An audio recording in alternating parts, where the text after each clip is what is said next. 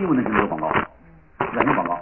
你只要关注的话，你会发现过一段时间，就有一个新闻，一个大人物因病医治无效，在三零幺医院去世。住院期间，谁谁谁去看望过他？有没有发现？好了，如果你经常看到这新闻，你怎么想？中央首长会在小诊所看病吗？会在小医院看病吗？所以中央首长看病的地方一定是个大医院。说老在三零院都死在三零院，三零院一定是个大医院。是不是啊？好了，你知道你是什么口碑啊？好了，是不是大家是不是这样知道一千公里外一个三零医院呢？你怎么知道？因为很多人都死在这个医院，给这医院做广告了，对吧？好了，但是很多人不会理解啊，理解是这个一定是个大医院，但没想到这是大医院，都把人治死了，对吧？好了，你看医院的使命是什么呢？是不是救死扶伤？好了，是救死扶伤吧？实行革命的人道主义。但你们发现没有？发现没有？这个社会上那么多行业，只有医院有太平间，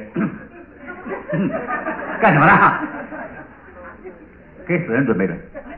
你看，他的使命是救死扶伤，但是只有他有太平间，搞笑不搞笑？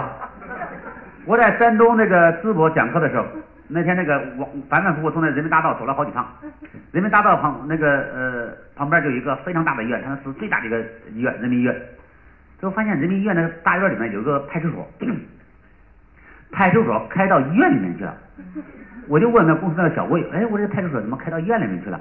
他这个这医闹太多了，现在医闹啊，这不这医患矛盾嘛，对吧？医闹，我这个医院应该医疗水平很好啊，不应该有医闹啊。他就问我，这石大哥，你从哪看出来他医疗水平高啊？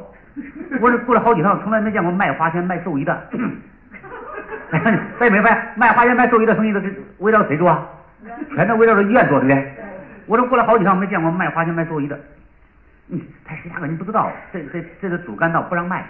都在后街呢，这后街一条街都是，嗯，一条街卖花钱卖寿衣的都吃医院这个生意，明白没？对，你看医院的使命是救死扶伤，但是挣死人的钱的时候都围绕着建筑，你是不是很很大的讽刺啊？有没有发现？所以你看我们将看到的现象和真相有没有区别？有，有很大的区别，对吧？所以很多人为什么不做安利呢？因为他看到安利的很多表面的现象，有没有发现？啊，他不知道这个这个后面的本质是什么东西，对不对？好了，所以现在呢，你看安利在中国已经做了两千两呃不是两百二十个亿的营业额，对吧？好了，还是安利呀，啊，还不屑。该知道上市公司啊，一年能吭哧吭哧能做几千万，能做一两个亿，这个上市公司已经很牛很牛了，明白了吗？啊，你像郑超老师，估计他这个团队的营业额估计得好几个亿。郑超老师呢，从澳大利亚坐飞机回来。要店铺值班，你老朋友知道店铺值班一一天弄个两千五千块钱营业额，那从传统生意的角度来讲的话，绝对是赔本买卖。那你说他会傻到那程度啊？到这到这儿是这样的，就是你看大家是不是看到了很多现象啊？看表面现象，各位你想想，如果你了解案例咋回事的话，如果郑超老师在这店铺值班，推荐了一个合作伙伴，这个合作伙伴做了安利，你说这个合作伙伴会带来多大的收益？几百万都不止，明白了吗？你你没法预测，他万一将来这个五钻石最低呢？这黄钻石最低呢？这这条线如果，那就不得不得了的事情了，对吧？好了，那每次往返坐头等舱都没问题，对不对？钱都赚回来了。在这个不了解安利人，他不知道后面的价值，对不对？啊，所以很多人看安利，为什么觉得排斥安利呢？因为他看到很多都是表面现象。我们年前去澳大利亚旅游，在郑康老师也知道。悉尼机场有一个大的液晶显示屏，呃，有安利的广告，欢迎安利的员工访问澳洲。我一看就写错了，我们不是安利公司的员工，我们是经销商，我们是合作伙伴关系，我们不拿工资的，怎么写安利公司的员工呢？我一看这不像安利，安利公司不会做这样的广告吧。这我一看落款，果然不是安利公司，还有人替安利公司做广告，你你想不到吧？什么人呢？中国银联，就就就留个领导人都注意了吧？我不知道怎么注意那广告，是中国银联给安利公司做广告，为什么呢？因为我们这个代表团呢有强大的购买能力，对不对？而且都是花什么花用信用卡结账，信用卡结账你可以走 Visa，也可以走 Master，是不是也可以走银联呢？你走哪个哪个就收了很多佣金嘛？啊，当然呢，银联是中国大陆的嘛，我们希望走通过银联结账，那佣金都中国人挣去了嘛。所以他是中国银联帮我们安利工做的广告，就吸引我们呢来走银联来结账。各大免税店呢也有中文提示，欢迎用银联结账，对吧？好了，所以你看，中国银联会傻吗？不傻吧？啊，他知道啊。所以这个各位，这样我们看到的东西啊，和和真正的背后的东西是有很大差别的。呃，最近那个我看那个谁啊，郎咸平啊，经济学家写了一本书，他你看到的都是错的。我我不知道大家有没有看过这本书啊？知道这本书吧？这啊，知道这本书。嗯，你看到的都是错的。这个也不是百分百的对哈，不是都是错的，至少有一部分是我们的误解，是这样的啊。所以你看这个很多人说安利我知道，哎，早都知道啊，很多人就确实知道啊。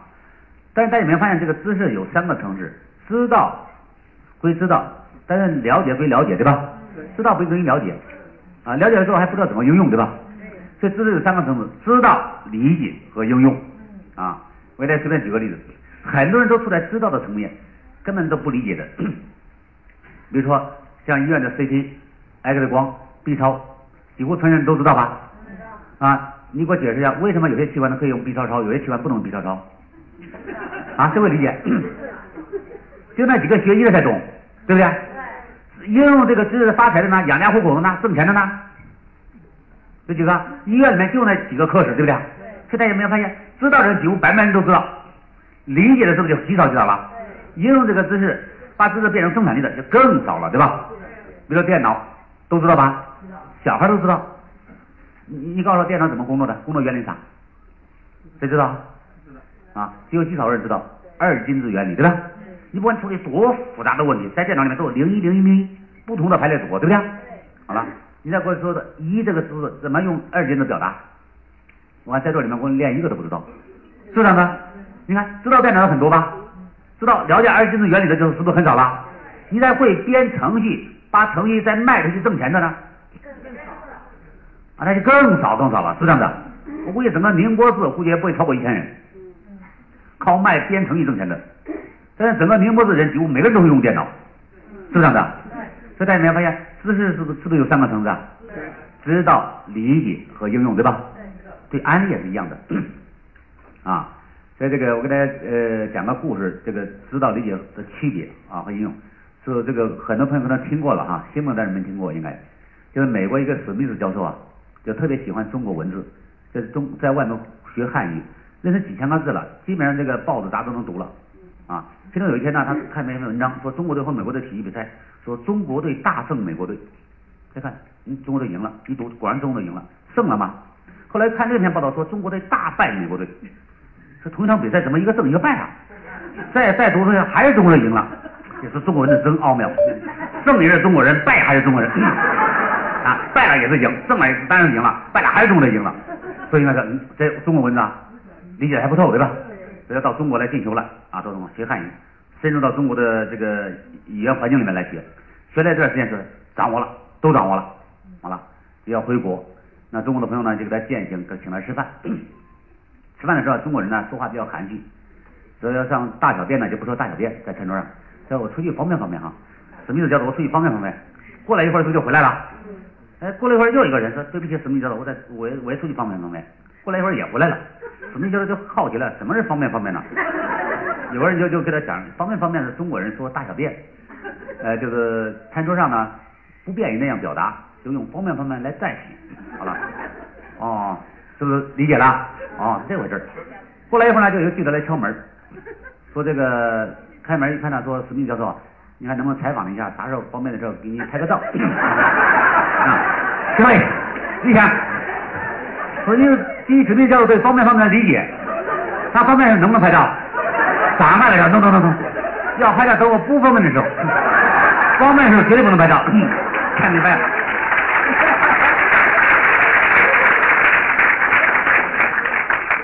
是不是这样的？知识是不是在三个层次啊？对。对，各位知道很多人为啥不专利吗？他都处在知道阶段。我知道了，我早就知道了，对吧？理解没理解？没有理解啊，更没有通过案例发财，对吧？啊，所以完成这三个阶段，既知道案例，又理解案例，又又又又又又什么？又应用案例的，都什么样的呢？全都是些领导人，对不对啊？所以今天下午呢，我讲的这个呃，主要讲了两个层面吧。你知道的案例啊，我们理解的案例啊，看有这个有什么差别，好不好？啊，做不做呢？我希望听完之后再做决定，好不好？啊，好。那么我做安利呢，我是两千年从三疗医院出来哈，做安利哈，三疗医院呢就这个不让我走啊，让我交了三万块钱违约金走的。嗯，实际上这个我不是给他了三万块钱，他把我的安家费啊、转业费是全扣掉了，扣扣了两万七千块钱。我现在还欠三疗医院三千块钱的，你说啊，这个没给他，他他还不在我这里钱呢哈，我就走了。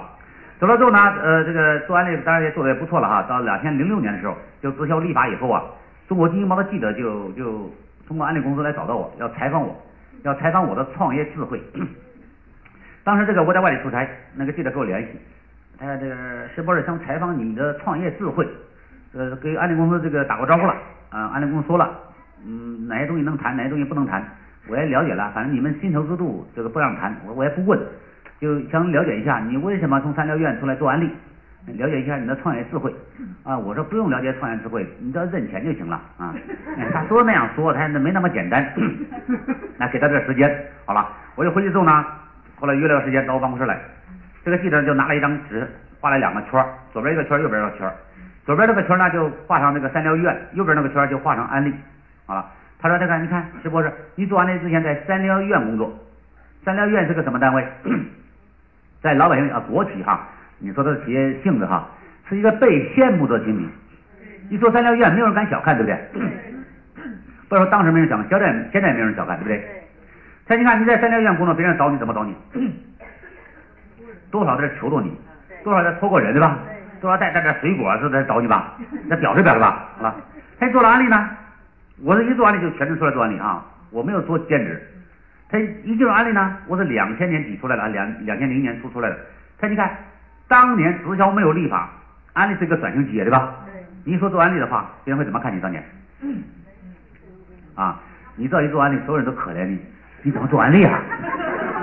你不管你以前的社会背景怎么样，你当年这一做安利，你的社会形象开始被矮化了，有没有发现？谁都可以瞧不起你了。不像现在很多人都羡慕我们做安利的，对吧？啊，所以你看，从一个被羡慕的群体，当年安利是个被拒绝群体，对吧？对。很多人都不来吧？不像现在很多人来主动找我们做安利的，对吧？所以你看，从一个被羡慕的群体进入一个被拒绝群体，这个反差大不大？大。非常大的啊！他这：“我只问一个问题，是不是？你怎么挺过来的？你看看那个词，他挺过来的。中国词很形象，什么挺啊？煎熬嘛。”得不到对吧？得不到又舍不得放弃，舍不得放弃也得不到，是这样的啊，就是就就很很什么很纠结那个样子，用现在的时髦的表达啊，很纠结对吧？啊，他又问我这个这个，你你怎么挺过来的？我说为什么用这个词啊？他反差很大吗？你压力很肯定很大嘛，对吧？啊，像当时你的心理状态，我说我根本没有挺啊，他你怎么过来的？我很自然就过渡过来了。他就问我怎么过渡的哈，我就反问他一个问题，我说你作为一个成年人呢，问你一个问题哈，他什么问题？我说：“你说一个人在社会上生活，生活的目的重要还是生活的手段重要？”他说：“当然目的重要了，因为手段是为目的服务的嘛，对吧？”哎，我那那那就好了。那我问你，那你的生活目的是啥？他愣了一下，他他石博士，我今天来采访你的，你刚老问我。啊 好了，他又反问我，那你的生活目的啥？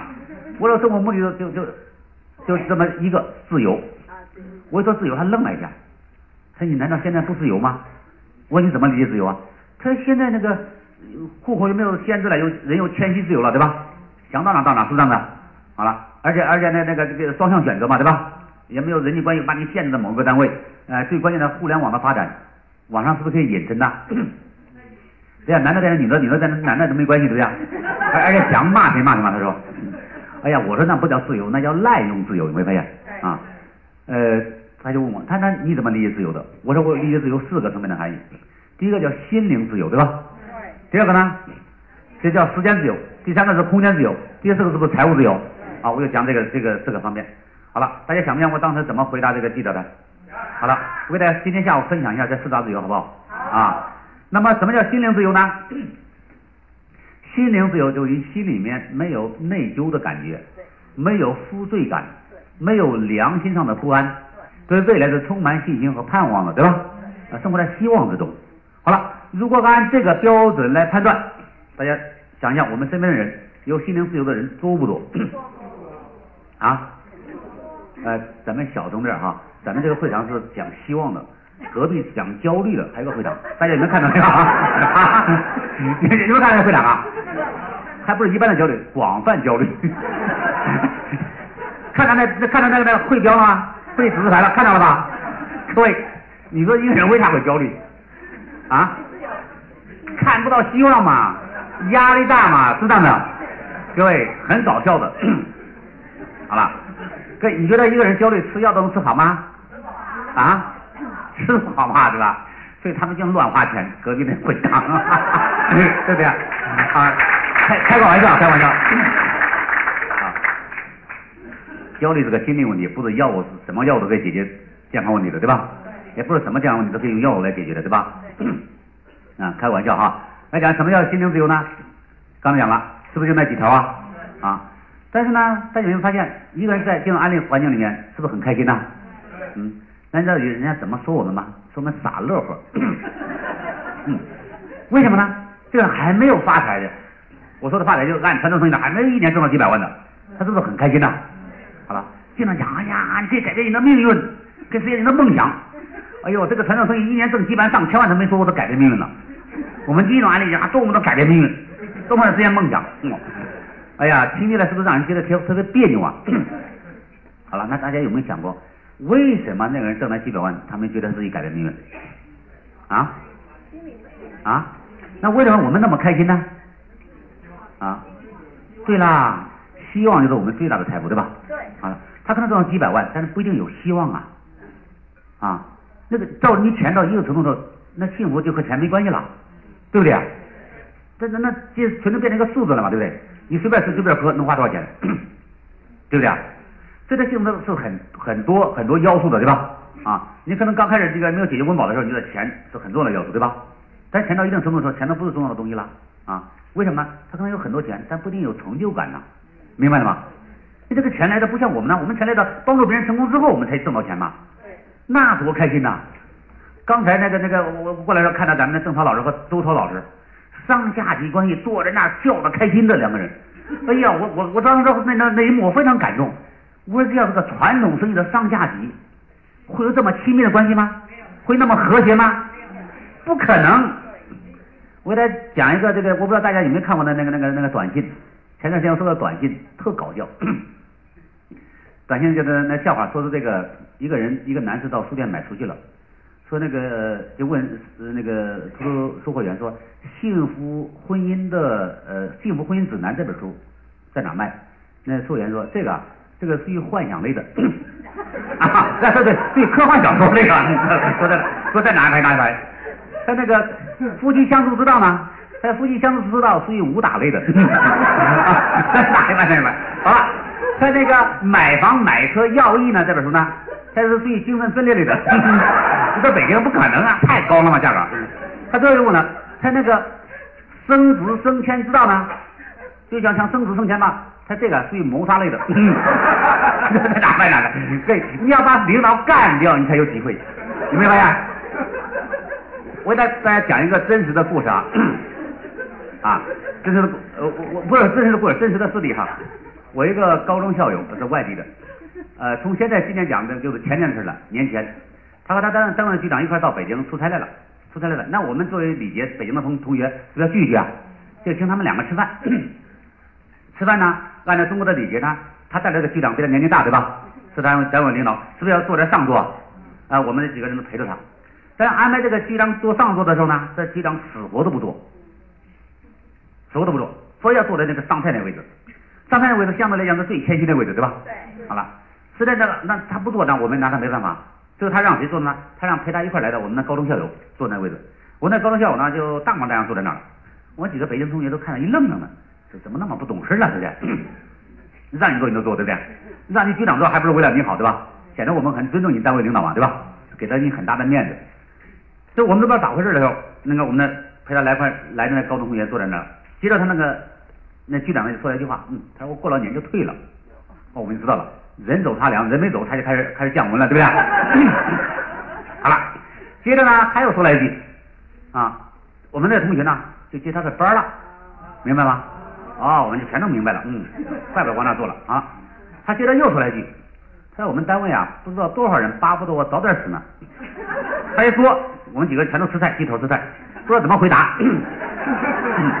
为什么呢？因为我们相信他讲的一定是真的。对。包括那同学都巴不得早点死，只是不好意思说而已，明白吗？好了，可以知道为什么吗？因为他不死，别人没机会，明白没有？比如说像今天的课，我们是讲安利的课，是不是来了很多朋友听课？如果大家接到郑涛老师老师电话或周涛老师电话，说讲如何成为国家主席，十步是讲的，亲自讲，大家觉得这会场大概会有多少人？啊，连一个都没有，来一个估计是疯子。该知道为什么不会可能来吗？大家想，国家缺主席吗？不缺主席吧？不缺主席意味着什么？所有想成为国家主席的人都要绝望，明白没有？就根本不缺主席嘛，对不对？即使缺主席，对，凡是精神正常的成年人都想当主席。就我们的竞争对手高达十三亿，明白没有？所以我们成为国家主席的可能是十三亿分之接近零，明白吗？所以呢，听我讲这堂课，还不如在家睡懒觉呢。只有听安利的课，你来的时候，你发现是不是每个人都有可能啊？对。好了，所以大家有没有发现？我们的成功机制和传统生意一样不一样？一样传统生意，如果你以为你当了活你成功了，你一定把别人干掉，你要击败很多人才能成功。安利成功是什么？你要帮助很多人成功，你才能成功。对。对，你假如当了局长，你当了县长，你就认为成功了，你自己都心里清清楚楚，那么多人都巴不得你早点死。哥，你想想，这有幸福感吗？啊，这有心灵自由吗？啊，大家有没有看过《秘密》这本书啊？这思想都是有力量的。那么多人巴不得早点死，你说你好到哪去说？是这样的啊。好了，各位，如果你要了解安利的机制的话，你希望领导人早点死吗？啊？为啥不希望？多一个领导人，你就多一份助力嘛。对。你看我们领导人在台上表彰，领导人怎么讲？我行，是不是你也行？好了，你在下面讲，你行是不是我也行啊？在单位上班，你遇到这种情况吗？这领导说我行，你也行。你在下面说你行，我也行。你敢喊喊目标吗？你敢有梦想吗？啊，我刚才讲了，这梦想，我们为什么讲的话让让不做完的人觉得很别扭呢？因为我讲的话很刺耳的，明白吗？这个梦想啊，你不要小看这梦想啊，很多人不敢想。为什么？因为梦想很危险，明白没有？大家可能没没明白我讲什么意思？梦想很危险的东西。对，现在中国，我觉得。梦想最大的人谁呢？就是林彪。林彪什么梦想呢？想当国家主席，明白吗？这是他的伟大梦想吧？各位，他想当国家主席，毛主席到哪去啊？能发现了吗？因为他是个淘汰制嘛，那个机制。对。他要把毛主席淘汰掉，才能当国家主席嘛？那毛主席想自我淘汰吗？不想啊。所以大家有没有发现，这个斗争是不是都是你死我活啊？安利是这样吗？安利不是啊，安利是个达标制嘛，谁做到谁就是，对不对？而且你做的越成功，领导是不是越开心呐？就越开心嘛，所以领导就要鼓励你，你行，你一定行，对不对？啊，所以很多人这个不知道我们为什么那么乐呵，因为很多人对我们有抱有希望嘛，对吧？我们看到未来特别有希望。啊，上次在北京，呃，就遇到一个人，他在我们中心听课啊，后来会后会的才知道，他已经听了 N 多公司的课了，都有直销。他才发现，所有的直销公司，以这这最近接触安利，到别的公司，别人都问他，你听说过安利没有啊？他说你们不是搞什么美的吗？怎么问安利啊？他说我们比安利还好。好了，又到另一家公司，所以问他，先问他有没有听说过安利？哎，他怎么了？他说我们和安利差不多，但是我们比安利好，我们不归零。一，他就发现这些公司都不想自己的公司先讲安利，是不是很好啊？大家明白？很多公司在给安利做广告，有没有发现？他安利的提及率比他自己公司的提及率是不是还高啊？他讲计划计划讲自己计划不就得了吗？经常给安利比较就来比较去，这不是成年人很理性嘛？既然你们都说比安利好，那安利一定一定是个标准嘛？我看安利咋回事对吧？好了，他现场请了很多安利的课，好了，安利课也听了很多，到我们那中心的时候也听了 N 多次了。后来聊的时候他也给我讲，他说是这样，我就发现那直销行业绝对安利好，这是没问题了对吧？啊，但我觉得安利就是有一个问题，什么问题呢？他这人呐。不正常，你要在大街上看到一个人也很正常，但是一到会场里，我怎么啊？耶耶耶！好了，他你看，我看到他也没挣到钱多少钱，都那么开心，那不是傻乐呵吗？传统生意人家挣那么多钱，也没见过那么那那那那么夸张的，对吧？嗯，这这他不了解幸福感，幸福感不钱很重要，但是不完全是钱，明白吗？那我们生活在希望之中嘛，我们生活在很和谐的人际关系之中嘛，当然开心了嘛。他不明白这个东西啊，他说我们傻乐呵，他说你们乐观的是不是有点过头啊？啊，他也不懂这个的。呃，我说你不明白哈，这个安利对中国最大的贡献，就像培养了一大批乐观、积极向上的人，对吧？啊，不一定非得挣到很多钱，很因为很多钱很郁闷的，对不对？啊，我不知道大家有没有那个呃，知道那个前一段时间那个富士康经常要跳楼的，啊，跳楼的，你你谁听说过安利几十万人有人跳楼的？啊？该知道为什么没有吗？因为这些人都生活在希望之中。只有没有希望的时候，这个人才会跳楼，对吧？所以我经常讲，安利对中国最大贡献，大大的减减减少了自杀率。这很多人不知道我们为什么，就是一定鼓励你。好了，问大家一个问题：当一个人自我评价非常低的时候，你说这个人干什么？啊？如果这个人觉得自己没有任何价值和意义，自我价值是零，觉得哎呀，我活着没价值意义。我不对家人没意义，对社会没意义，对社区没有意义，没人对我我我存在没有任何价值和意义，这人干什么？对他活着没意义就不活了呗，是不是就自杀？如果这人觉得活着是别人的负担呢？价自我评价是负数呢？还不到零呢？我是别人的负担，我是别人的累赘啊！我我一做一出现，别人都烦我，这怎么办？先先杀人后自杀。你看那些杀幼儿园孩子的人是这样的。都这种人呢，只有杀了这个人才会很好的活着呢？他觉得对别人有价值和意义，对不对？你觉得我只要出现这个场合，哎，能带来欢乐快乐，我能帮到别人呢？是这样的。好了，所以你在安里面之后，我们经常肯定一个人呐，肯定一个人的价值，对不对？说你行，你行，我们不管你的背景怎么样，所以这个人呢，就觉得哎，我对社会有价值和意义，对不对？团队需要我，是不是大家需要我？家人需要我，那我当然很好的活着了，是这样的。好了。这大家有没有发现，我们安利人是不是都很开心呢？不一定是飞得很多钱才开心。那些传统生意的老板有没有愁眉苦脸的？有，有太多这样的人了，对吧？所以他很羡慕我们这种状态，有没有发现？啊，他不是羡慕我们的收入，他羡慕我们这种状态。他说这个状态不是花钱可以买得来的，希望不是花钱可以买得来的，明白吗？啊，所以我觉得我们就很开心，是这样的啊，这是我们心灵自由，是这样的啊，因为我们的收入模式完全不一样嘛，对吧？啊，这个机制完全不一样啊。那么什么叫时间自由、空间自由呢？时间自由和空间自由，我觉得是这样，就是自己把握自己的命运，说走就走了，对吧？不用请假。但很很多现在咱们像沿海这个传统老板也有这种自由，你老板没人管你吧？但是自由呢，多少有点被动，有没有发现？有点被动。我们都是主动安排我们的工作，对吧？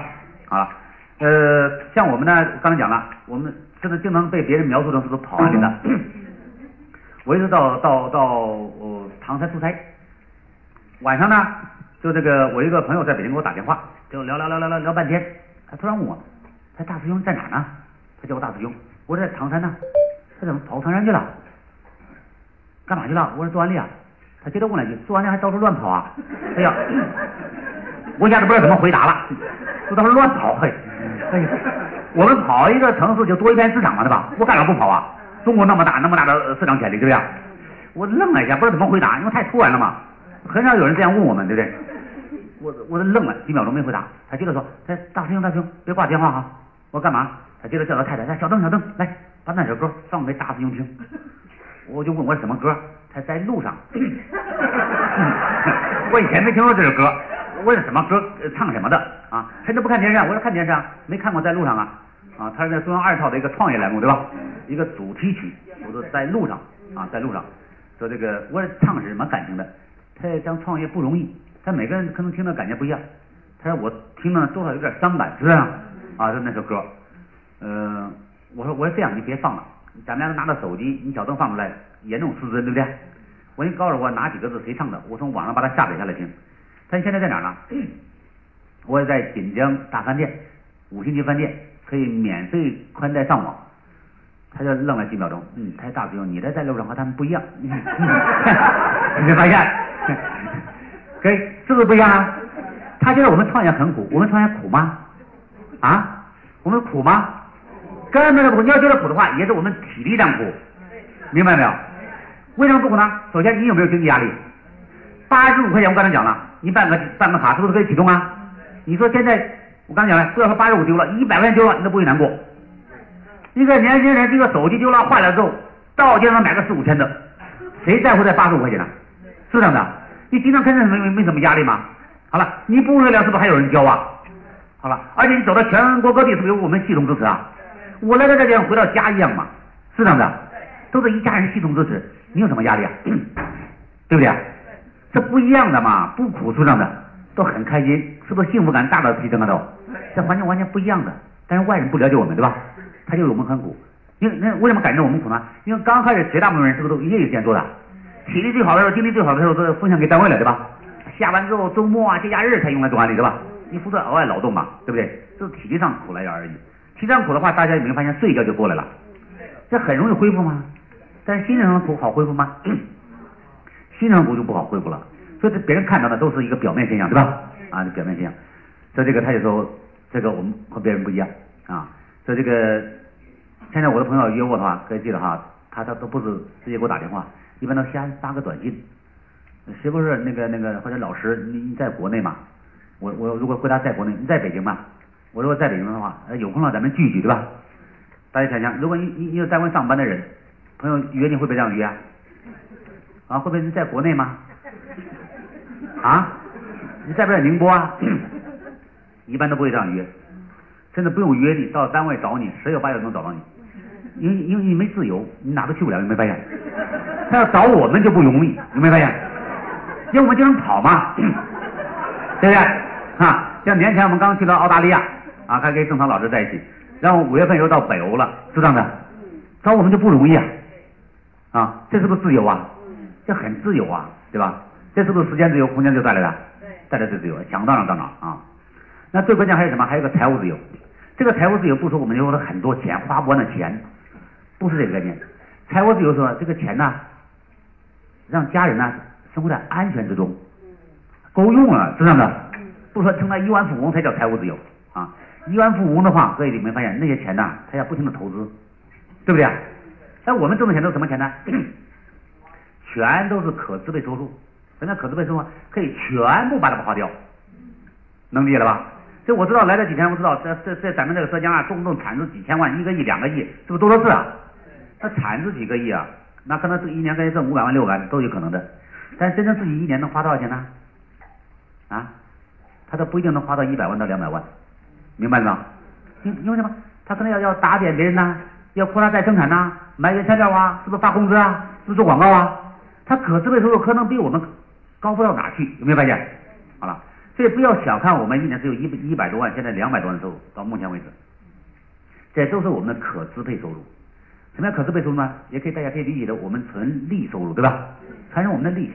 跟你想想，我一百多万的收入，你说在北京，如果你要置办房产的话，你要扣收房租，一年收到一百多万，才多少套房？北京的房子三环边上南三环。以前是比较比较穷的地方，南三环现在平均三万块钱一平方米了。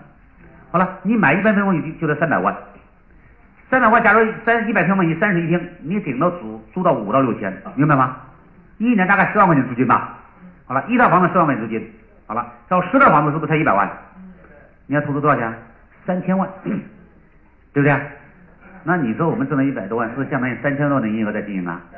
关键它每年都有啊，每年都有，而且还在增长啊。可你觉得比这中小企业差吗？不差吧？我估计正常老师都几个亿了，对不对？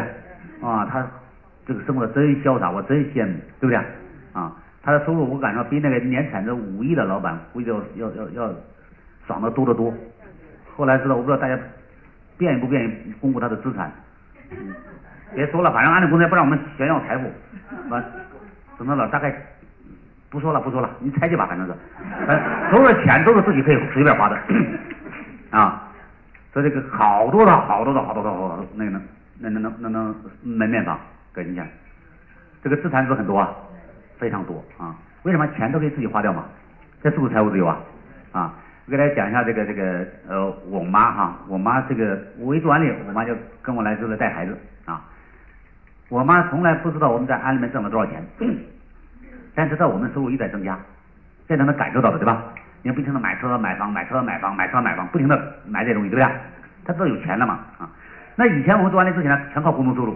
逢年过节给我妈钱呢，我的印象最多没有超过五百过。为什么？因为自己都很紧张嘛，对吧？那我妈也没有工资，所以当我们过完年回北京的时候，过完节回北京的时候，我妈再把钱呢还给我们，有时候还多还一点。你看我妈都没有工资，她哪来的钱呢？其他兄弟姐妹给她的钱都都有转账给我了。为什么？因为我最小，我生活在全国最大的城市，对不对？你没钱就生活不方便嘛，怕别人瞧不起，是这样的，就心疼我。好了，做了安利之后呢，我妈知道我有钱了，反正每次我出差之前呢，给我妈点钱啊。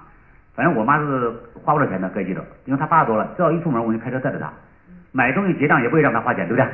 就总觉得她心里有个钱，一个踏实嘛，万一有个什么应急事儿对吧？出不管三天两天都要给他点钱。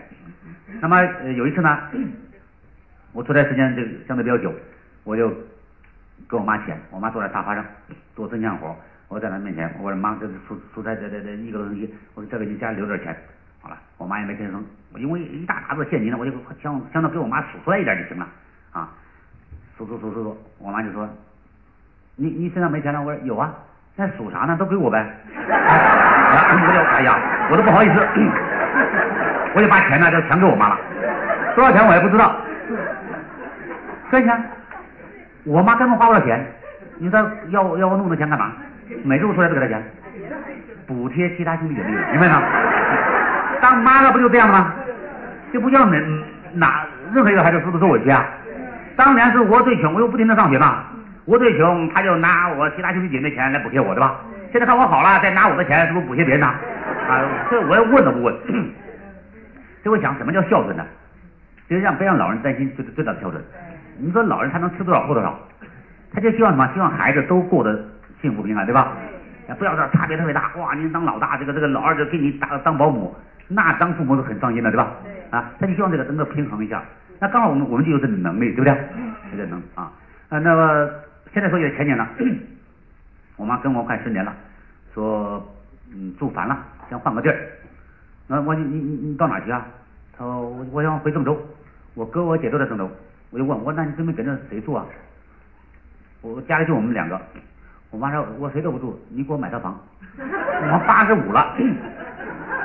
让给他买套房，我愣了一下，我知道我妈肯定有问题，对不对？带着气给我说的，哎，我我我我我我谁都不住，你给我买套房。你八十多岁了，他一个人能住吗？你想？我说怎么了妈？他就指着我，你你你你以后长点脑子。哎，我说怎么了？他说你看你都买那东西，你都买那啥东西？我说没什么买啥东西啊。他说你是不是都买了汽车啊？我说是啊。那房子是不是用张红的名字名字买的？我太太的名字叫张红。我说是啊，那汽车是不是越来越不值钱呢？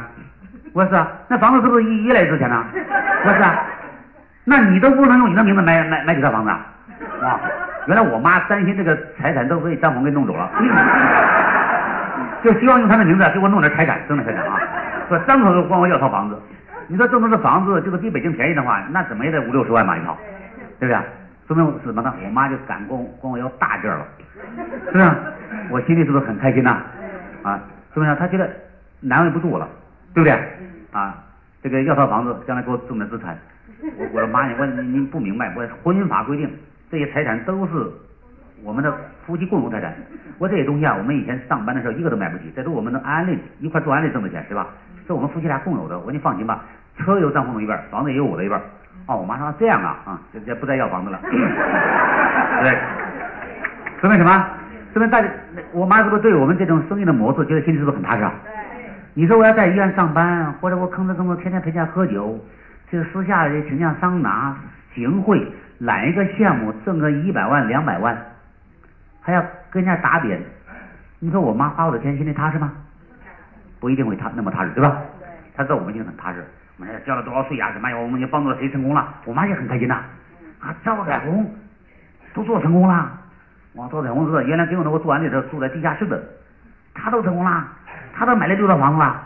哎呦，啊你们积德了，就给我讲，我妈这边很开心呐，啊，就给我们积德了。我要回去跟我妈讲，妈，我要做传统生意，我要弄个项目，竞标的有好几个，我我下私下来我使了什么暗招，把人家给弄回去了，哇，人家送的礼都白送了，我赢了。你觉得我妈觉得我很聪明吗？我妈会觉得说，这花花这孩子的钱花的很踏实吗？我妈意思说，别搞那事儿了，对不对啊？积点德吧，他一定会这样讲，对吧？啊，为什么？他一定会替我担心，明白了没有？所以大家有没有发现，所以安利可能挣钱不多，一百万、两百万啊，你刚做到 F C O，可能跟有一一千多万每年，可可能比很多传统生意挣钱都少，但它的价值一样不一样？不一样，完全不一样。别人看的都表面现象，所以你看我们做安利呢，可能不是特别多，但相对咱们在咱们沿海地区来讲，对吧？但是大家没发现，你是不是从没想到这种自由啊？对，啊，这种心灵自由是很快乐的嘛，对不对？是没有压力的，对吧？好了，所以我们经常讲到这种自由的时候呢，别人误解我们，就到处乱跑。好了，呃，若干年前呢，周先生，周子健先生，先生跟我们讲，他做安利一决定要做安利的时候啊，要做好思想建设。什么建设呢？就就容易形象容易被矮化。他就讲，他说当年在广州办信用卡都办不下来，为什么呢？说这做安利的不行，没有固定工作。哎呀，我都以为周先生开玩笑的，周先生一年营业额都几十个亿了，对吧？好了，我以为他开玩笑的呢。啊，后来呢，就我说大概三年前还是几年前，我我这个这个有一天中午我回到我的办公楼里面，发现一楼大厅里面有个银行在那办信用卡，摆了一大桌子的毛绒的玩具，还有茶缸什么的。我就想起来周先生那句话，那时候我还没有信用卡。哎，我看现在怎么样？我就过去了。我说你们办信用卡？他说是啊。我说怎么办呢？他递我一个表格，对吧？你看那表格是不是填一下资料就行了哈？啊，我就拿着表格看。他觉得就问我，他那个先生你在几层工作啊？我们那一层是用那个楼层指示牌对吧？好了，他就往上看。我说我在八层，他看着八层。我说别看上面没有名字。他你在八层是干什么的？问我的工作性质嘛？我说怎么说呢？他说什么怎么说？你总归有个工作性质啊？我说我说我是做安利的，我是做安利的，把表格给我要回去了。嗯，他做安利的不行，我我怎么不行啊？他做安利的收入不稳定。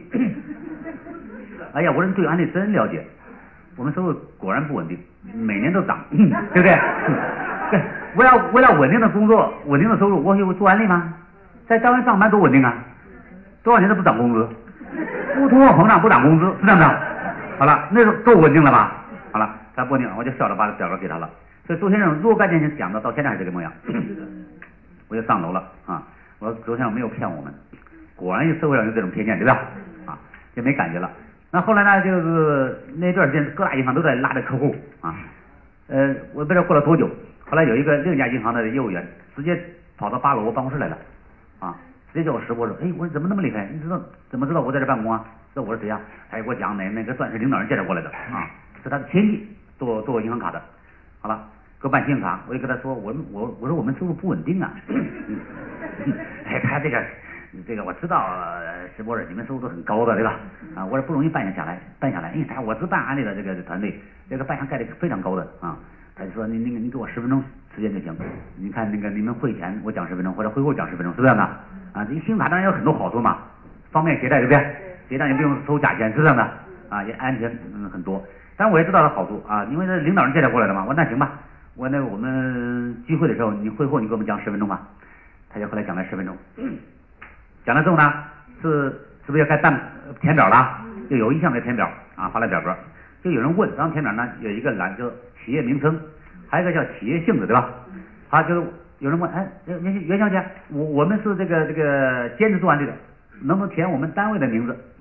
嗯，他这我统一讲一下，这个企业名称统这个统一填安利中国应聘有限公司，填你们自己的公司名字不容易办得下来。好了，那企业性质填什么？填五百强。嗯，反正怎么更正了哈。好了，填完之后呢，他要到会场后面来找我。哎，师傅，你也填填个表，你办张金卡。我说我都不用填了。哎，你咱不填呐，这个这个你把我请来讲信用卡那么好那么好，他你都不办，你做完你得首先得自用产品嘛，对不对？啊，这你都不用，想着像我们骗大家似的哈。他说的是不是也有道理啊？他可简单，身份证复印件、安利卡的复印件，对吧？一个安利的名片复印件，是不是就可以了？啊，这包括呃连续三个月的收入证明，好了，递交上去了。递交上去之后呢，就就半呃半个月之后呢，是不是有的人办下来了？也有没办下来的啊，其中我的就没办下来。我当时等了好几天，我想着可能路上在在这一段时间哈，我又过了一个多星期呢，还没有，我就问他，我又问他，不是我急着用这张信用卡，因为他们要做做做调查嘛，对吧？信用调查，我怕我哪地方有有问题，我就问他，哎，我说严小姐，问你个事儿，我这个很多伙伴都收到这个信用卡了，我说我我怎么没有啊？他这个是不是我说了你可别生气哈？我说你说吧，我我我说做安利这么多年了，什么委屈没受过，对不对？我说我不生气。他实际上你那个收入证明啊，没必要开那么多。问什么了？他在评估的时候说你这个比较过分，不可能，他就低下来。啊你说怪谁？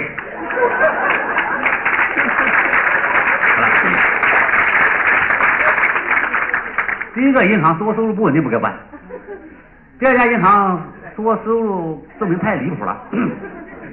我说你没看后面带小数点的吗？单位开开证明有几个开小数点的？我说那都安利公司给我们钱实事求是的东西吗？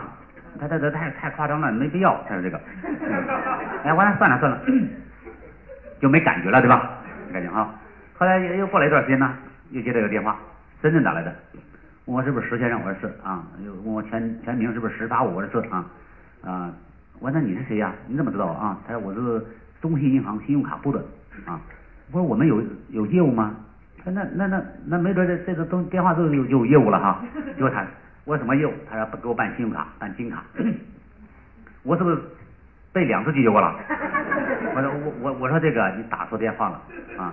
他怎么了？是不是有一大堆信用卡了？我说刚好说错了啊。我我一张都没有。我说我我我办不下来。他说为什么？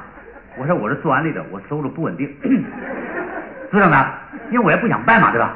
哎，他说我们不管你做什么的，我们只做高端客户。我你都不知道我我的情况，你从深圳，你在深圳，我在北京，你都啥都不了解啊！而且告诉我，我们电话都有录音的啊，你都不用填表，你只要口头承认就可以了，我们就把金卡寄给你，告诉你怎么开卡。我说你风险太大了，你都不知道我是谁，我信用怎么样，对吧？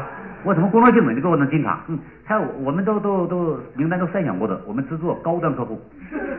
我说做完了算什么高端客户啊？他也不不管你干什么的，反正家里有宝马车的都是高端客户。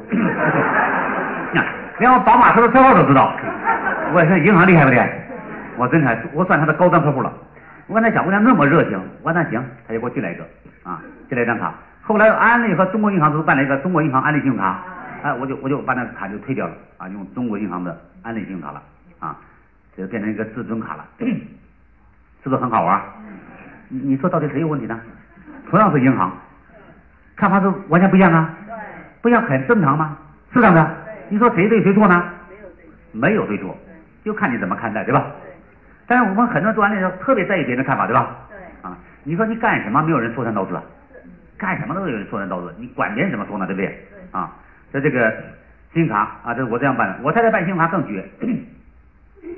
我们因为我太太先做安利的，所以银行的存折是我太太的名字，工商银行。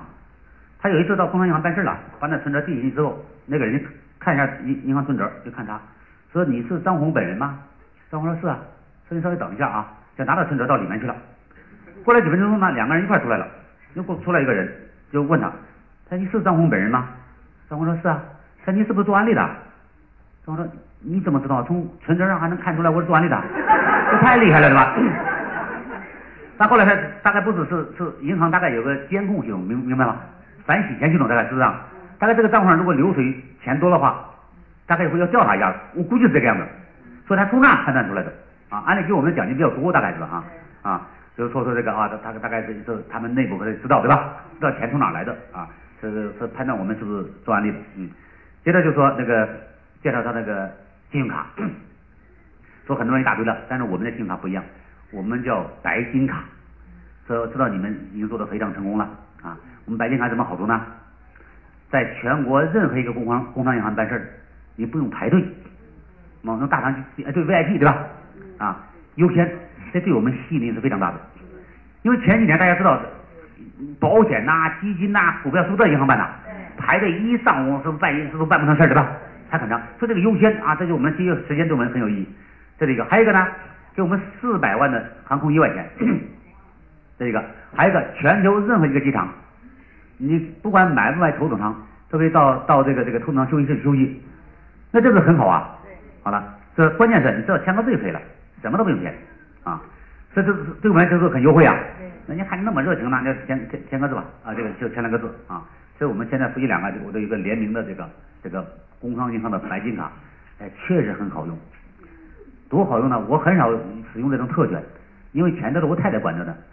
我只有今年年前的时候啊，啊，我到银行办事儿，那时候我就因为我用那个卡用的少啊，又不习惯，还得去那个取那个号，是不是取号机啊？我一打取号机呢，打出来前面还有八十七位，我在那急呀，因为事儿多嘛，对吧？焦头烂额的，在那在那转的时候，有个人喊我老师，别晃了。哎，我谁呀？我回头一看。我的这个博士生这个同学 啊，因为那个工商银行就在我们金石街科线的西门那块儿，我同学，一进门都看到你了啊，拿个号在那不是热锅上蚂蚁一样，多少号啊签到？我说八十七个，这差不多，我也刚来，我前面还有八十三个，聊聊天吧。我心里想，我不能跟你在这聊天对吧？我有很多事儿，我这这时间太长了，这个，哎，没事没事，哎呀，到年前办事人多，我心里想，我的时间可值钱对吧？好了，我琢磨琢磨这个集中就生日。我突然想到，哎，我一个白金卡，对不对？我我你等一下，我到找大堂经理去了，把那白金卡拿过来。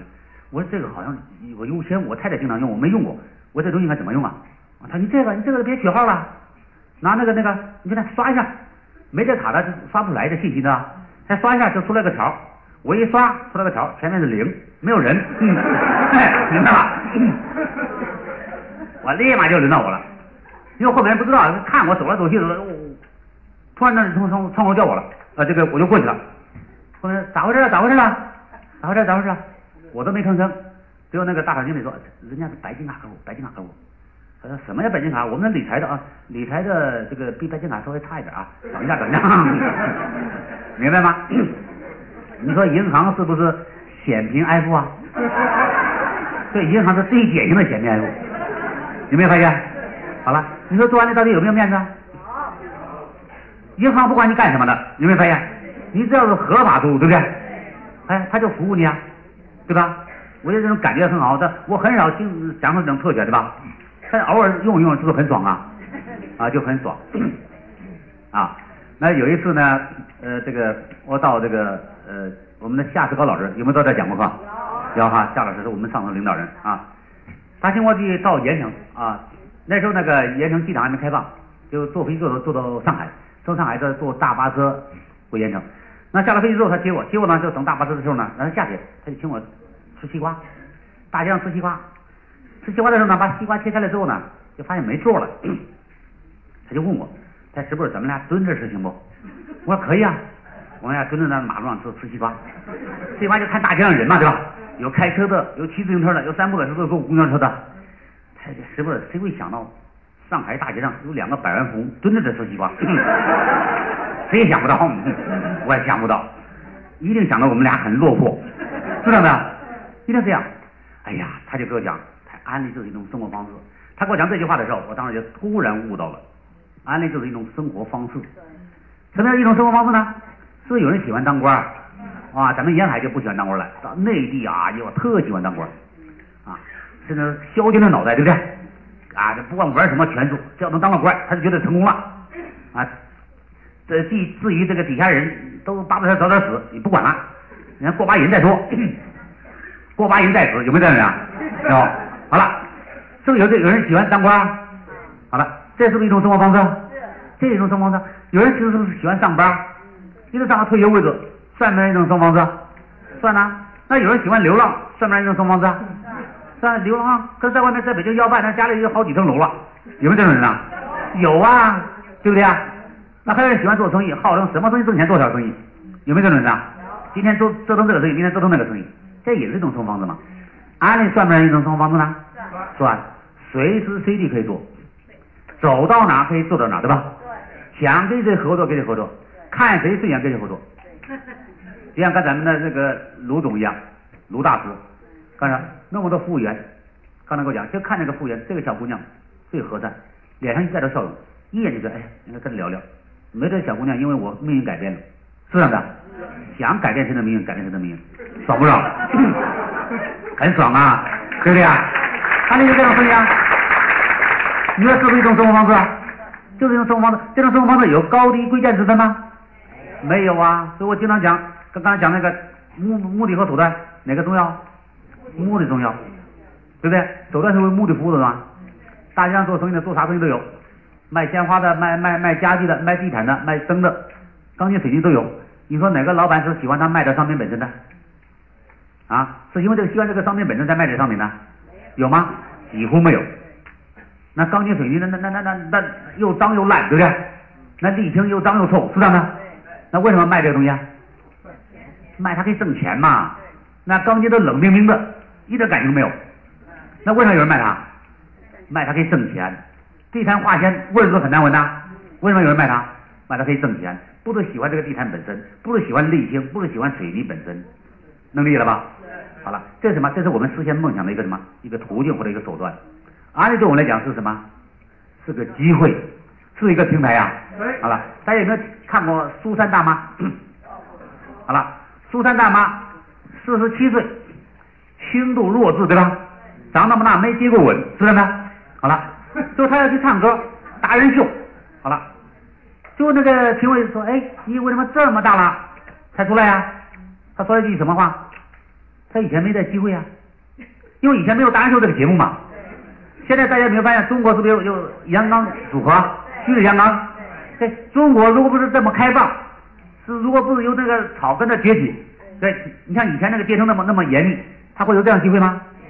这都需要一个什么机会和舞台呀？很多人都很有才华的。只是没有机会和舞台，安利对我们意味着什么？就是机会和舞台，对不对？它这个它是一个什么效应呢？它是一个广场效应，什么人都可以进来，明白吗？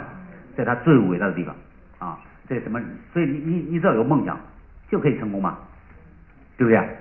所以这个这个，我的同学就问我，你你你你你看什么人可以成功啊？我说标准很简单啊，首先梦想大的人，有没有钱无所谓，你只要梦想大，因为安利是个团队生意嘛，对吧？能力强不强无所谓，你只要梦想大啊！我经常讲，你的梦想越大，你的选择就会越少。什么意思呢？如果你一个月想挣三千，我敢说，你就让咱们的经济发达区，你就捡破烂一个月就挣到三千，明白了吧？你要一个月挣八千，差不多要需要做个白领了，对吧？是不是要做个公务员呢？好了，你要一年挣个二十万、三十万呢？你要做一个小老板吧？好了，你要一年要挣一百万、两百万，那估计要中型企业老板。我要想挣一年挣几百万，同时我还要还要自由，我还要健康，还要美丽，还有成就感，我就只有安利了，明白没有？你的梦想越大，你的选择就越少。像我经常讲，你要去北京怎么去啊？很简单，坐飞机、坐火车、开车、骑自行车，走去多多多机会多少次吧？走了多少次？我让你去美国呢，你只有坐飞机了吧？好了，坐游轮是不是也可以去啊？也可以。要到太空呢？只有一一种交通方式，宇宙飞船，明白没有？你的梦想越大，你的机会就越少。很多人为什么觉得大街上满眼都是机会呢？觉得什么都吸引他呢？因为他的梦想小，他只认钱，对吧？或者只认什么东西，你就觉得满大街都是机会。如果同时需要有这种成就感、健康，对吧？照顾家人，包括你的自由，你就发现，到目前为止，大概只有安利这个生意，对不对？啊。所以不要小看安利这样的实习机会。那好了，那安利如果同时获得这四大自由，那是一个什么样的生活方式呢？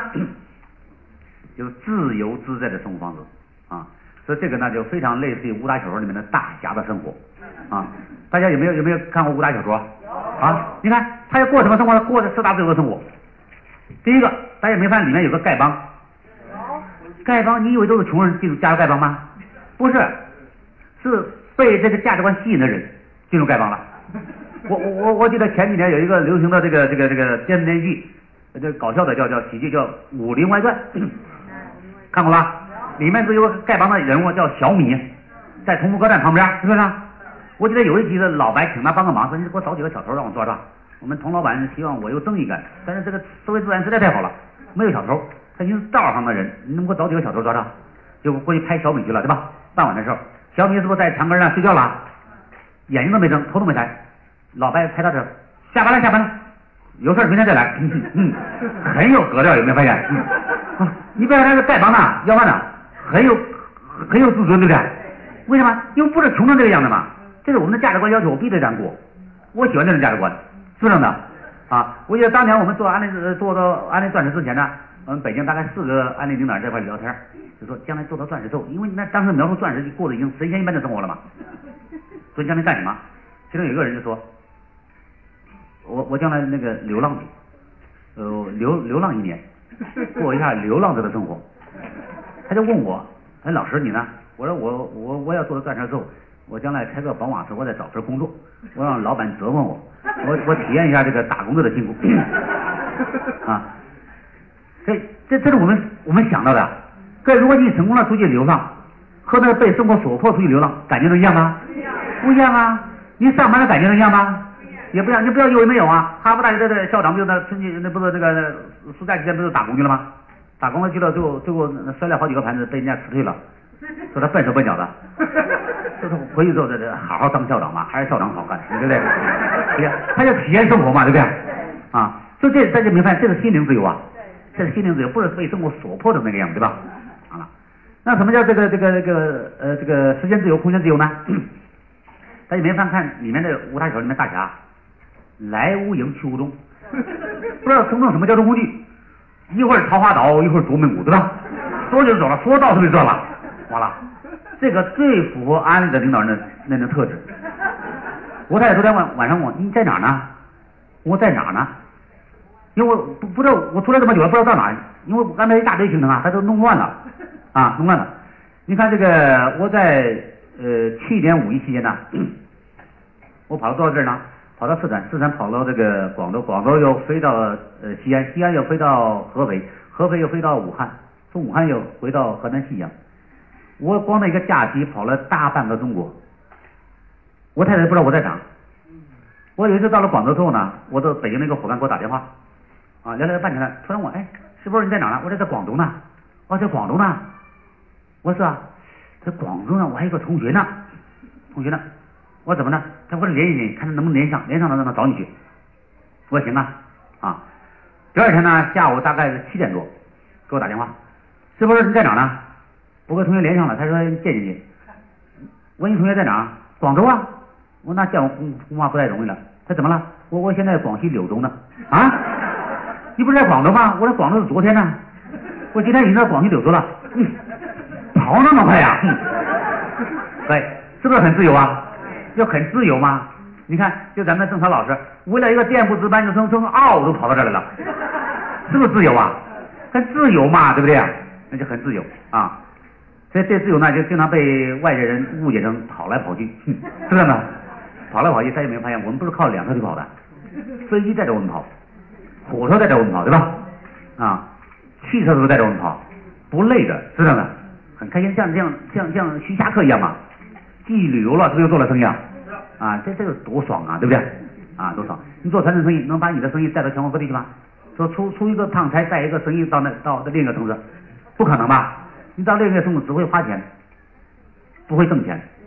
我们知道那个到那城市，服务了一个市场，对不对？开发了个市场就会挣到钱，能理解了吧？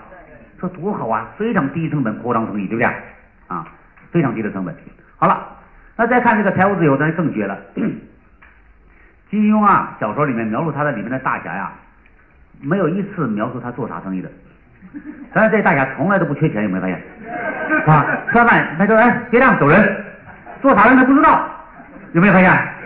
你看安利集团是不是非常类似这个东西啊？哎，周先生这个呃，刚过春节的时候，在北京开大会，我们在一块儿这个领导在一块儿吃饭的时候，总监他还说。他现在带领中国大概安利市场呢，大概有六十多个亿的营业额。但是呢，广东省呢每年请这个所谓的华侨企业家聚餐的时候啊，没有一次请他的。他就很好奇，他就他就有一次呢就找到那些部门领导人，他为什么不请我？人家就问他，他在中国有什么投资？工厂在哪？他说我没工厂。他说你有多少雇员？他说我没有雇员，就只有一个秘书。他说你那算啥家呢？我们请请的都是实业家。周先生说：“你说啥家？我还真不好说，不知道啥家。就回去还在想，我到底啥家呢？没有投资工厂，也不做广告，也没有雇员，但是有六十多个亿的营业额在中，带动那么多人发财致富，对吧？好了，还交那么多税，说我算什么家呢？他到现在都不知道自己是啥家。啊，有没有给给周先生下个下个定义的？这周先生算啥家呢？啊？啊，不知道啥家，反正反正日子过得很爽，对吧？好了，所以我觉得安利给我们一个很重要的一个价值，什么叫可以过隐形英雄的生活，明白吗？这个英雄，但是不知道你是英雄，爽不爽？总比走到满大街都狗仔队追着你强吧？好了，所以周先生有一次到到北方给我们做做做培训，培训完了之后晚上我们请他吃饭，那不是再请他出去洗脚，那我们工作人员呢就没有机会回家换西装，都穿个西装领带。周先生到酒店就变换成便装了，你知道吗？我们一帮人陪着他，就他一个人穿个便装。就有一个低级领导人就说：“周先生那么成功，赚那么多钱，你出门也不带个保镖啊？”周先生看看他，看我们一圈人，他说你看大街上，如果让别人看，你看我们俩谁成功啊？一定你成功。大半夜还西装革履，对不对？我穿个便装，我哪像个成功人士啊？对不对 啊？对，这爽不爽啊？非常爽啊！很有钱，但是别人不知道他有钱，这不就得了嘛？干嘛要张扬啊？所以我觉得为什么喜欢安利呢？安利就可以很低调的奢华，对不对？啊，所以这个日子过得很爽，很自由自在，无拘无束。我有一次我从郑州回北京，有急事儿。我说哥，把你的那个那个钓鱼的马扎，折叠马扎给我拿一个。他说干嘛？我到火车上万一没座的话，我我我我坐马扎。他你你都坐那么高讲下来，你还坐马扎？我说你知道我坐那么高讲下？我说火车上人谁认识我？对不对？我干嘛死要面子活受罪呀？明白吗？所以大家有没有发现，很多人是不是摆很多大的谱啊？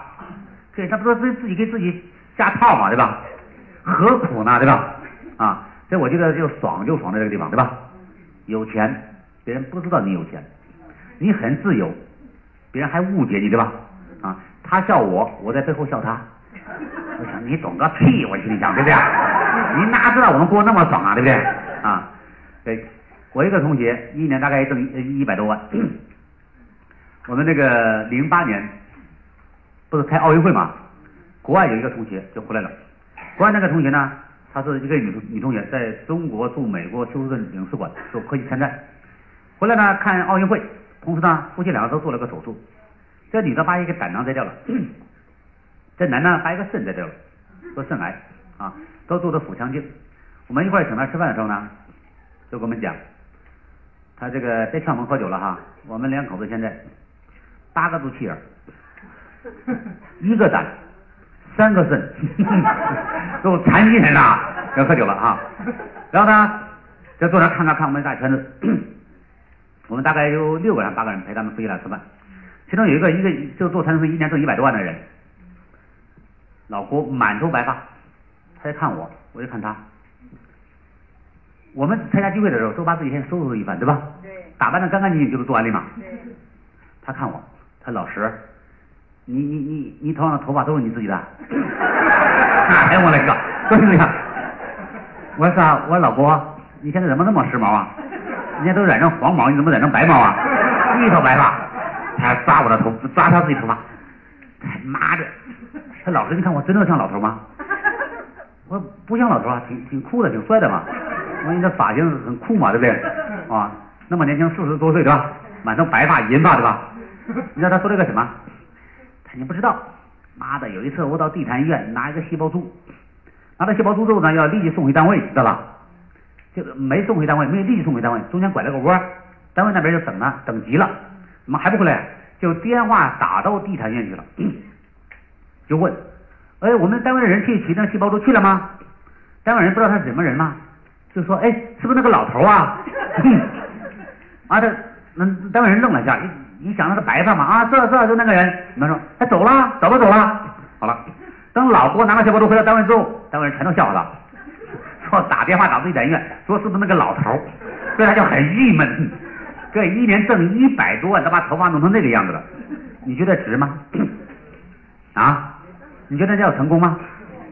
这个人做到外交官了，夫妻俩八个肚脐眼，夫妻俩只有一个胆，三个肾。你觉得那叫成功吗？都成功。所以他们一说呢，说都都看我们两口子。他说：“老石，你真是吃安利吃的？我是吃安利吃的，安利可好吃了，对不对？就很多人不会表达嘛，还还不说你家庭样这这个调理的，说吃安利吃的，是不是很多都这样说？我说是吃安利吃的，安利可好吃了。他说啥？要不给我弄点？我说光吃一次不行啊，得常年吃啊。那谁吃得起啊？我这一年挣一百多万干嘛？不吃它干嘛？他一百多万的时候，这办那要办的事多了，是不是？好了，你说我们挣一百多万办什么事了？没事，这不是钱吃吃不了那么多，对不对？花，明白没有？用掉了，对不对？跟你说他挣一百多万，和我们挣一百多万的价值能一样吗？不一样，而且把身体弄成那个样子，对不对？啊，而且传统生意大家有没有发现，你生意越大，你的压力越大。啊，为什么呢？就像咱们江浙这样的，如果中小企业的话，基本上是没有系统的，没有系统意味着什么？高度依赖这个老板本人。老板如果停下来了，你不能干了，基本上你生意开始走下坡路了。我们安利生意呢，可能是刚好相反，明白没有？因为有系统的支持，有没有发现？好了，你看郑涛老师，现在开始享受生活，他的生意发展的非常好，而且下面都有什么皇冠大臣了，对不对？好了，没有一个人说的我给郑涛老师做的，你回澳大利亚，那我一个他都不干了，没有这说啊，因为你可以做多大，你可以挣的钱比他多嘛，是这样的。对，而且一个系统在运作，各位你想想，运作那么庞大的生意，互相合作和一个人单打独斗，你付的成本一样不一样？不一样。做传统生意的话，你要心力憔悴，对不对？那做安利的话，你越合作，你合作的越广泛，你反而越轻松。为什么？合作越广泛，社会资源支持你的就越多，明白吗？你反而越轻松吗？你是可以把自己撤出来吗？你越不合作，是压力越大。这机制完全不一样的。所以为了我们的健康，我觉得这个人就让做安利，对，对不对？啊，所以很多人还不懂安利的价值。那安利，我觉得还有一个非常重要的价值，什么价值呢？就昨天我给王主任讲，就是你通过安利这个平台呀，你可以社会资源可以共享，明白吗？我觉得最简单的，你说就这些优秀的人才，大学教授，这个医院的专家，如果不是安利这样平台，你要给他建立关系的话，应该花多大成本？你要花巨大的时间。去培养感情，对吧？除了花时间投入感情之外，真的还要花花很多金钱，对不对？你说要找王主任，你说他那么忙，他说来吧来吧，那么热情，天天接待你吗？不会。但你知道，出现在安利的环境里面，你有个什么问题想要自觉？你说这个都是免费的，那那多多好的事了，对吧？你就为了这个给他加入安利，对不对啊？好了，不一样啊。为什么？这是免费的吗？我团队里面，北京三疗院有一个肾科的主任呐，王博士。可以，你要在三疗院找他的话，在托人呐，在这留着找他吧。好了，你要做安利的时候，哎，王博士，问你个事儿，哎，行啊，啥事啊？是不是很热情啊？很谦虚，对不对啊？不明白的话，还给你画个图。各位，你到三疗院找他上班，看看，他要给你画个图，给你讲解吗？三疗院打发走了，对不对？对，为什么体质在那放着呢嘛？明白没有？好了。这对你好了，你这个病人好的话，你好了之后也不会再来找我了嘛，对不对？但是安利把一个人培养起来，一样不一样啊？不一样，终生受益啊！不仅他受益，他下一代都受益啊！他为了他的下一代才对你好啊，明白吗？一个大专家对你好，你会吃亏吗？啊，不会呀，是不是这样的？但是我我说了之后，大家千万不要抱着投机心理，要为为了占咱们系统的便宜加入安利，这样也不对，对不对？啊？为了发展，这是个什么？这是个附带的价值，对不对？附带价值也很有意义啊，对不对？啊，这个安利的价值是非常多的哈。这当然很多人看到的是表面现象，什么现象呢？说啊，这个人呐，这个拎着安利袋子到处跑，啊，就是把他吓着了。我说这样做安利我可做不来。我们经常培养一个孙教授，啊，这个这个有一次就约我，啊，约我呢，呃，就是呃，说我很忙，他我到你办公室去，啊，约约了之后呢，他想做安利。但他问了我三个问题，他第一个，安利合法不合法？我说这个不用你操心了，直销都立法了，对吧？嗯，这个我随便问一问，估计也没什么问题啊。他就说，他第二个，做安利有没有高学历人做安利？我我说中国最高的学历啥学历？他博士，啊那我就是博士。啊他他这是硕士对吧？那我比你学历还高啊！而且我讲了我们家谱是这样的，整个咱们整个整个城管体系是不是以高学历著称啊？说了啊，他现在那么多优秀人才，我是啊。他第三个问题，做完利是不是要拎个安利袋子到处跑？哎，我说你怎么这么问呢？他说我看到咱们那个院里的老金，我们讲的金阿姨啊，坐在金石街培养院里头，还天天拎着安全带子从院里走来走去，走来走去。他如果要这样做的话，我可做不了。我刚才讲了，很多为啥不做安利啊？就怕成为这个人呐，怕成为他，对吧？啊，我说你为什么这样担心呢？他就看做就做吧，那没必要拎着安带子走来走去，走来走去啊。我说我说这个孙教授啊，你看到金阿姨拎着安安带走来走去，我现在这可能是个事实。我说你没想到，他拎着安利带走来走去有各种各样的原因呢？第一个，他可能天天给别人送货。如果天天有客户要货的话，你愿不愿意走来走去？他要生意好到那点份上，那天天拎着袋子也行，对不对？是这样的。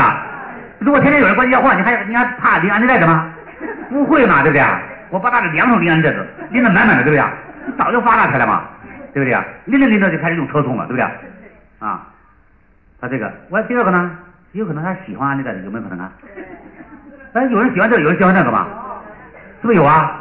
好了，还有可能安利袋子是不是很结实啊？别的实在是没那么结实嘛，就安利袋子结实，是不是有可能啊？啊，问你担心什么呢？哦，他是这样啊啊，我就怕万一就是非非得文凭的要求拎安利袋子走来走去，我这公司没这样要求，你怎么做都可以，你可以一辈子不拎安利袋子，只要把它做成功就可以，对不对啊？每个人都自己的招数嘛，对吧？安利对我们来讲是一个上游产品供应商嘛，他这是在背后是不是默默支持我们的？啊，这是品牌支持我们，广告支持我们，对不对？你自己经营是不是很灵活啊？所以很多人你看，他为啥不不不做安利呢？不敢做安利呢？就怕成为那个拎着安带之后跑那个人，明白吗？他如果那样我做不来，安利是很灵活的，明白没有？你不一定非得那个样子啊，每个都不一样啊。那有的说，那那我现在都已已经相对比较成功了，还需要做案例吗？越成功越需要案例。可以说，那传统生意啥时候会停下来吗？倒闭那一天一定会停下来，你早晚有一天会倒闭，这是肯定的。为什么？因为你没有系统，明白吗？什么叫系统啊？像国家就有系统，明白没有？好吧，国家东西不干没关系，再有个人当国家主席，国家照样运转，明白没有？因为他有个系统，有庞大的人员，对吧？他自动的是新陈代谢啊。这如果你这个你是个个体企业，权利决策权全都在你这儿。你哪来的系统啊？对不对啊？所以你不要你现在因为你现在可能是挣到钱了，你早晚有一天会把企业给弄倒闭，因为你没有系统，否则把你给累垮，累一身的病。有没有当当个老板，到处吃到处喝，你以为占了便宜了，都吃出来一身的病出来，对不对？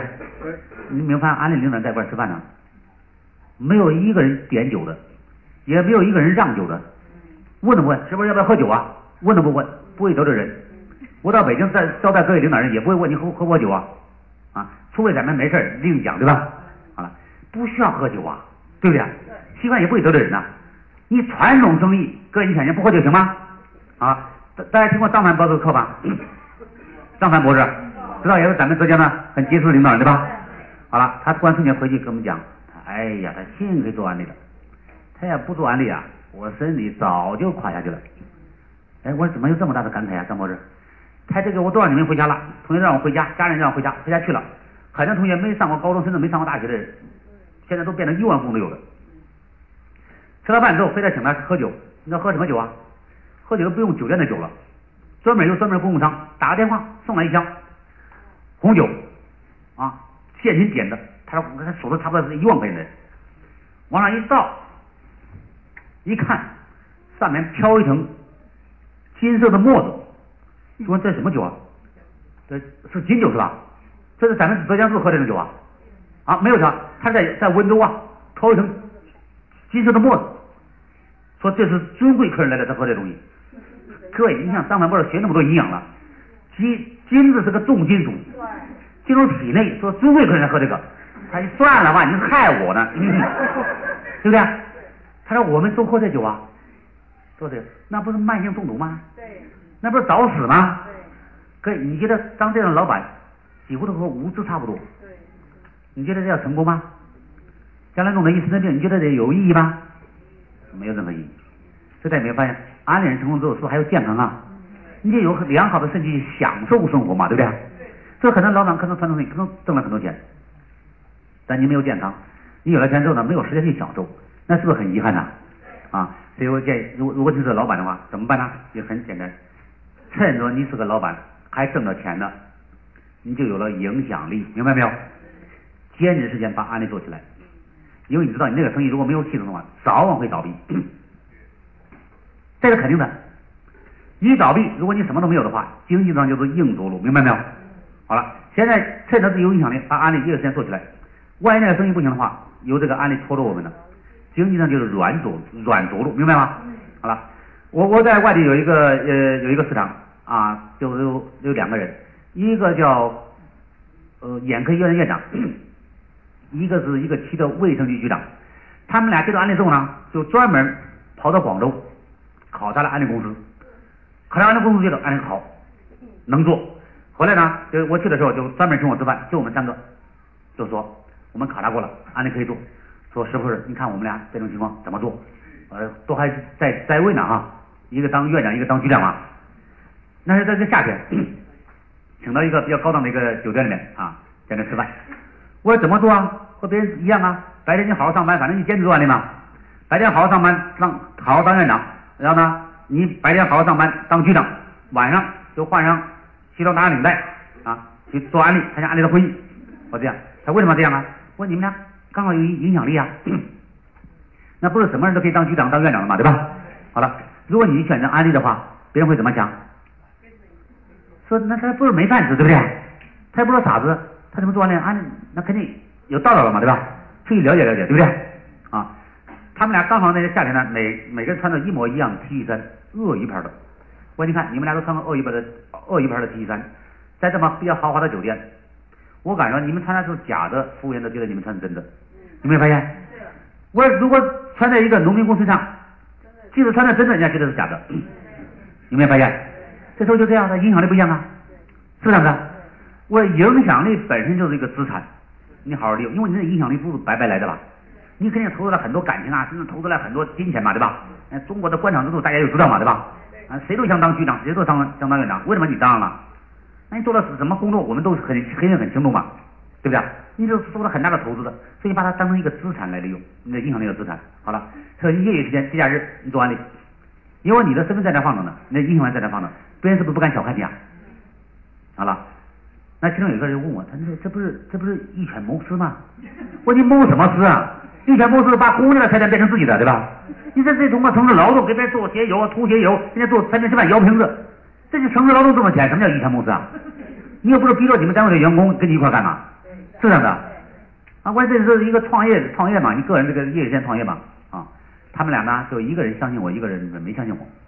那个胡院长呢，眼科院长相信我了，好了，这局长呢就摸摸开摸开面有没有发现？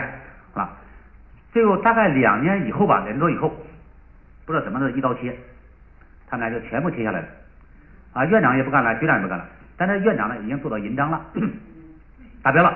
是不是经常参加安利的培培训，他是不是很适应了？那就这个什么，就一个良好的人际关系啊。所以从单位下来之后，立马进入这个人际圈里面，他就一点一点都都没别扭，是不是很自然就过过了？啊，很多人也没有觉得，哎呀，怎么不干了，很丢人，没没有这样看的，对吧？本来你看你进入安利环境，是不是觉得都很平等啊？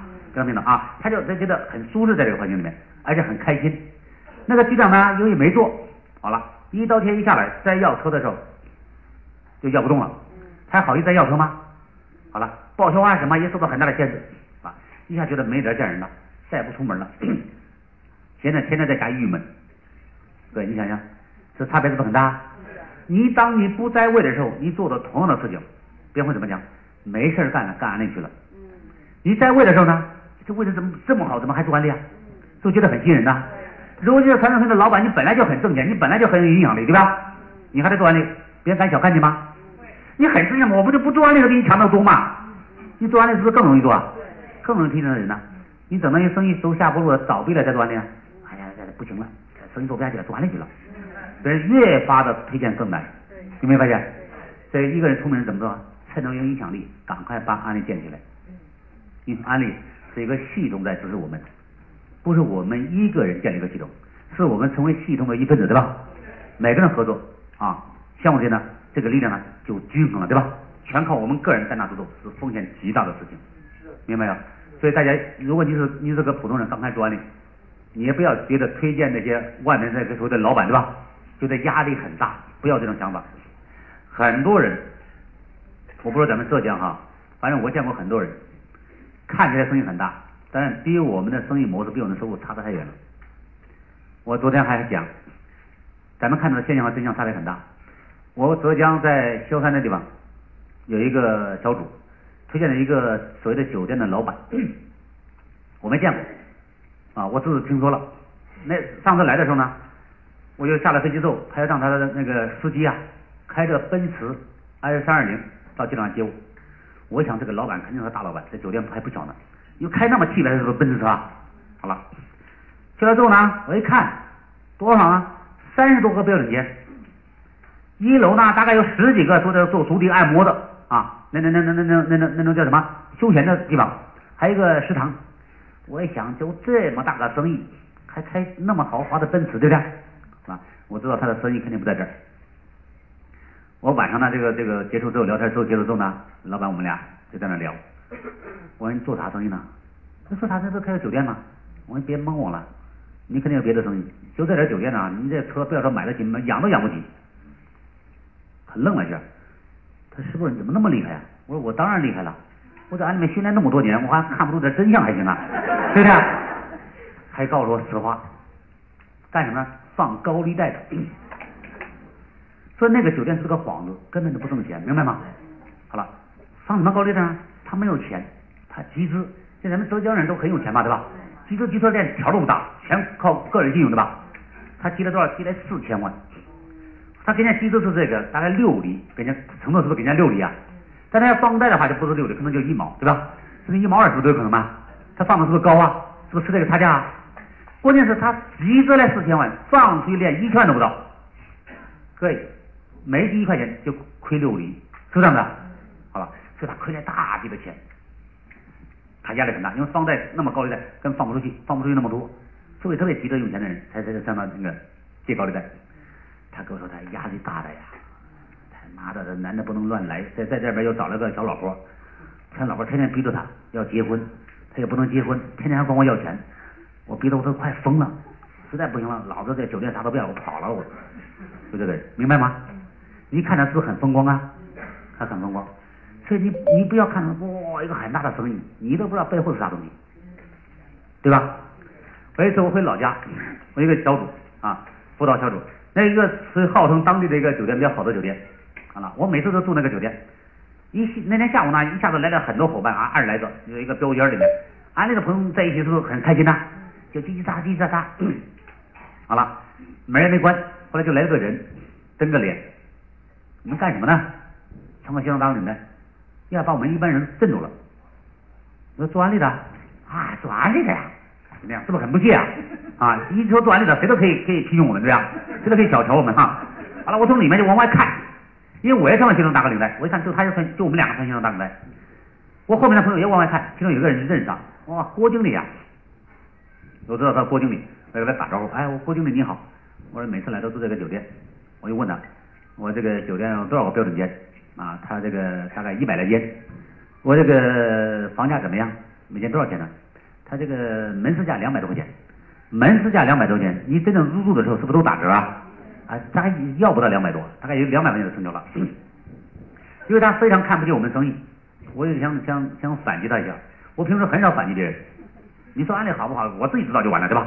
我不跟你争论，因为那时候里面有几个新人，我又不希望新人受到影响。让新人感觉到你这个做完利怎么那么没面子？谁想批评你就批评你，对不对啊？我想反击他一下。我说那郭经理那生意不大呀？他愣了一下。他说你怎么知道我的生意不大？我说算出来了。他说你怎么算的？我我每天入住率都不一样，对吧？是不是有淡季和旺季啊？他你怎么算得出来呢？我这样算当然算不出来了。我都按你百分百的算，不就算出来了吗？对不对？你就一百间房子吗？每天房每间房子都是按两百块钱入住，对吧？一天的营业额多少？两万吧，一年是不是三百六十五天呢？两万乘以三百六十五天多少钱呢？是不是七百多万呢？我最多最多一年七百多万营业额，我现在能做到五百万已经了不起了，因为五百万已经百分之八十的入住率了嘛，平均每天，这不可能的嘛，对不对？啊，这规律在这放着呢，对不对？好了，我你没有五百万吗？还没有，啊，我说你看，比我生意差远了吧？我生意都有几千万计，你能最好最好才几百万营业额。看起来这个大酒店往那放着，他就不吭声了。他那还有其他客人呢，你们小声点啊！我对不起啊，我刚才兴奋了，门门忘关了，就把门关上去了，回溜溜就跑了，走了，明白没有？这很多人根本不知道他是老几，明白吗？他压力很大的，几百万的营业额，还要人员工资，还要什么折旧费，对不对？啊，还乱七乱七八糟其他水电费，哥你想想，是这样的，他哪有我挣钱多啊？对不对？但是呢，我们有个大酒店放在那儿，是不是这样的？所以我们一定要从现象里面看到真相，对吧？好了，所以我们做到安利之后做到钻石之后，呃，收入也也算可以吧？哈，反正车房什么别墅什么都有了。好了，就有人找我们投资。我一个高中校友呢，现在在中国建设银行呃总行的地方，他几年前都让我玩股票。哎呀，我说中国股票能炒吗？啊，他说我们单位有人玩股票玩的挺好的。我我怎么样挺好的？每年保证你能百百分之十，保证挣百分之十。各位，如果你是炒股票的，保证你每年挣百分之十，你感兴趣不感兴趣？已经算不错了吧？因为很多人知道不赔算好的了吧？你各位知道我怎么回答？我说那不行，太少了。他愣了一下，他老实。现在谁能保证你每年挣百分之十？问题是你保证我挣百分之十，我也不干啥，确实挣的太少了。他做啥东西每年能保证你每年挣百分之十？我说做安利啊。哎呀，每年老说安利，老说安利。他叫何富贵，我说富贵，我问你个问题。你说玩股票，你真正炒股，真正为了玩股票吗？如果亏了几百万、上千万，你心疼不心疼？那说是玩，实际上也是为了这个投资挣钱嘛。好了，我这不就得了吗？挣钱是不是才是目的啊？你说的很轻松，说的很很体面，是目的是不是为了挣钱呢？我讲为了挣钱，我干嘛炒股票呢？我做完你比他挣钱都挣的多得多吗？对不对？好了，跟大家分析一下，假如说他说的保证的买卖是真的，假如真的哈。问大家一个问题：我如果一年在股市上挣一万块钱，你说我我稀罕不稀罕？绝对不稀罕，对吧？但是我在股市上投入多少钱？投了十万吧，你才百分之十的利润嘛。好了，假如我在股市上一年挣十万，我觉得动心了。我要投资多少万？我要投资一百万。好了，他说保证的百分之十，各位，股市是大家开的吗？他的保证我敢相当真吗？不敢当真吧？说明什么？说明我是不是有一百万的风险呢？好了。如果大家在座各位，如果你了解安利的话，好了，我在安利面一年挣十万块钱，我怎么做？培养一个达标部门多少钱一年？一个月是不是四千二了？一年是不是五万多？是不是两个部门就是十万呢？好了，问大家一个一个问题：如果我夫妻两个努力做，培养了两个达标部门，一年是十万。问大家一个问题：我在两个部门需要投资多少钱？啊？啊？我甚至一万都不挣。你说只要一开大会，几十个部门一块拼做，有没有发现呢？不需要额外投资嘛？但是这回报，大家明白？只回报一年吗？他明年是不是做的更好啊？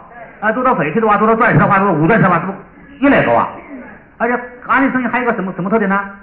这生意回报越大，我们投资反而越小。对。当他做到钻石以上，我根本不用管他了。明白了没有？好了。所以大家有没有发现，我们的收入可以增长几十倍，但我们生意的复杂程度没有增加，是复杂程度是在降低的，明白吗？这和传统生意能一样吗？传统生意你的生意的盈利和复杂程度是成正比的，我们刚好成反比，对不对？这个生意做得越大，下面做得越成功，我们反而越轻松，越有保障，越安全，对不对？对，这价值能一样吗？绝对不一样，对吧？好了。所以大家没发现，你要明白这个案例的价值的话，如果你你你炒股票或者干什么都是为了挣钱的话，这我会去炒股票吗？绝对不会炒股票，我现在没炒股票啊。这有人说啊，炒股票的都说听起来好像比我们做安利体面似的，哎呀，那都是瞎扯。我炒股票不挣钱没用，我从来没见过说我听股票听了说股票说的讲惊心动魄的。我们几个同学在一块吃饭的时候，高中票。他就给我讲股票，讲啊哪一年哪一年把他呃妻子的单位的房子呃一飞厅卖了，卖了三十六万入市了，买这种股票这几块一毛几分，挂上之后之后一开会之后没成交，哎呀给他后悔的，说我又怎么着补仓，说的天花乱乱坠，惊心动魄。后来问他一句，我说富贵，现在赚了多少钱了？这这股市这样行情怎么能赚钱呢？说那么热闹，从来没赚过钱。我说一点都不假。七年年前有个讲说说老师，不是那个九八年那个不是零八年之后啊，说那个五粮液可以买。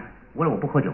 哎呀，买股票不是说你喜欢它才能买到的，关键挣钱啊。别给我讲，我说是用存款多少多少钱啊？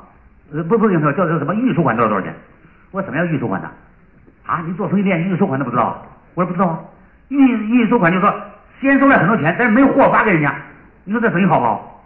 人家很多人拿了钱急着要货，我没货，是不是很很紧俏啊？在生意上绝对可以赚钱。嗯，好了，我说我不买股票。好了，过了一段时间，说五粮液出了个什么事儿？好像是股票哗就下去了。我给他打电话，我说不过怎么样？五粮液，妈的，那个不行，中国企业不行，管理体制不行，妈惊害不明。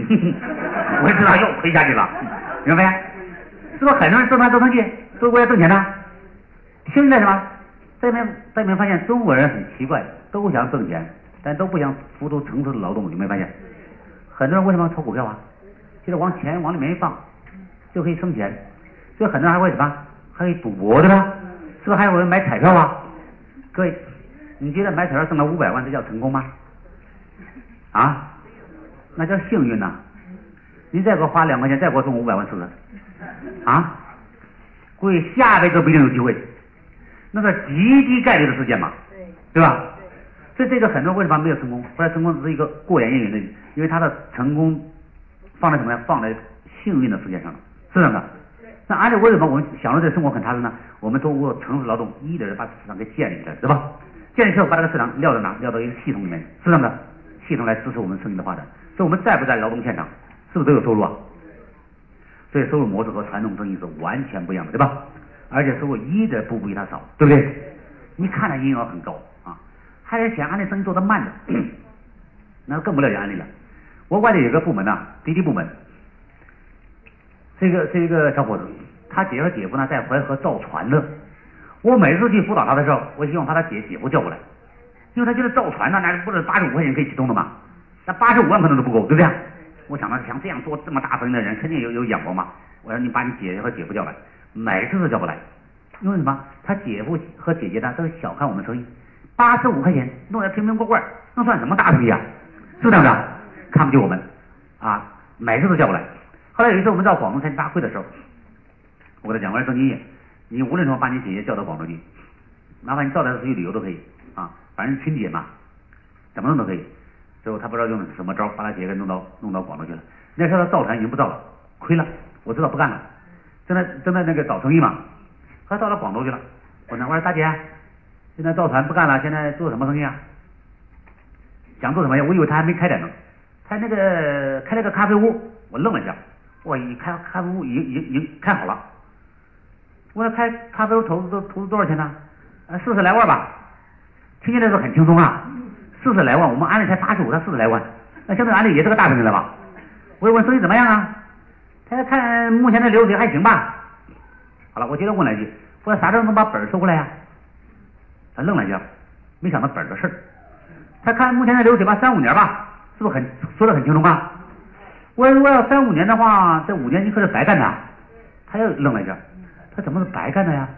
我五年把本收过来，那不是白干的吗？他每天都有流水，怎么白干的呢？我每天是有流水啊，关键是流到谁的水啊？大家意识到了吗？你是不是八十多万放在那？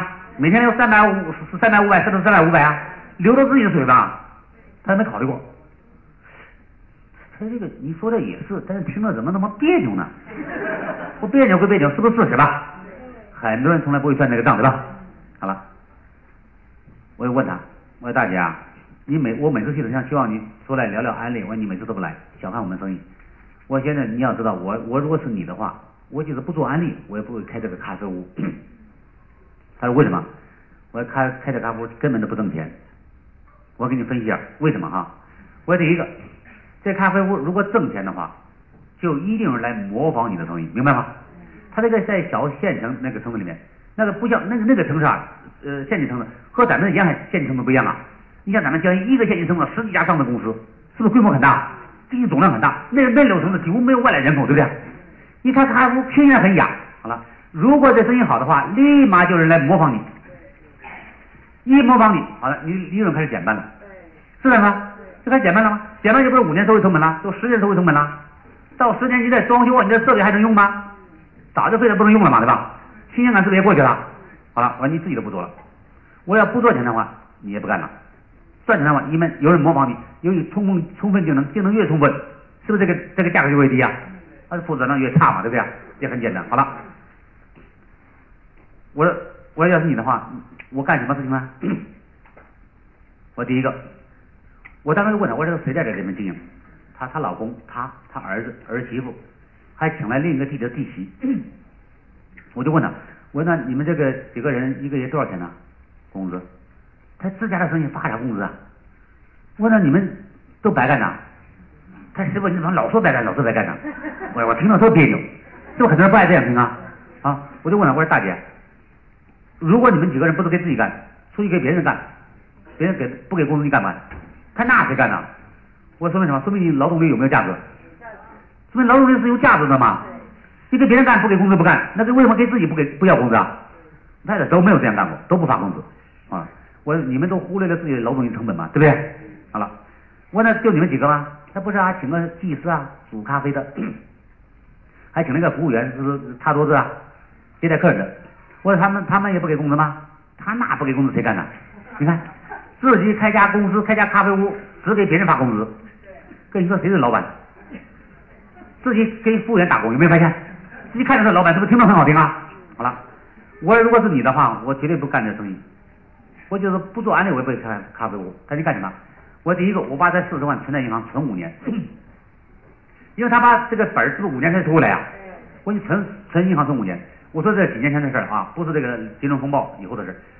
在那时候，那时候大概存在银行存五年的话，这个利息大概百分之四点几，是这样的。你你存下来之后，是不是好几万的那个利息啊？好了，我第一个存银行，五年以后银行不会赖你的本钱，对吧？是不是有四十万本钱回来了？是不是还有几万块利息啊？这第一个，还有呢？你们几个人大人都出去打工去，像那么勤快那么勤奋，每个人家管住管住，再给五百块钱应该没问题吧？挣五百块钱，你们五个人挣多少钱呢？一年？每个人是每年是不是挣六千块钱呢？五个人每年是不是挣三万呢？五年挣多少万呢？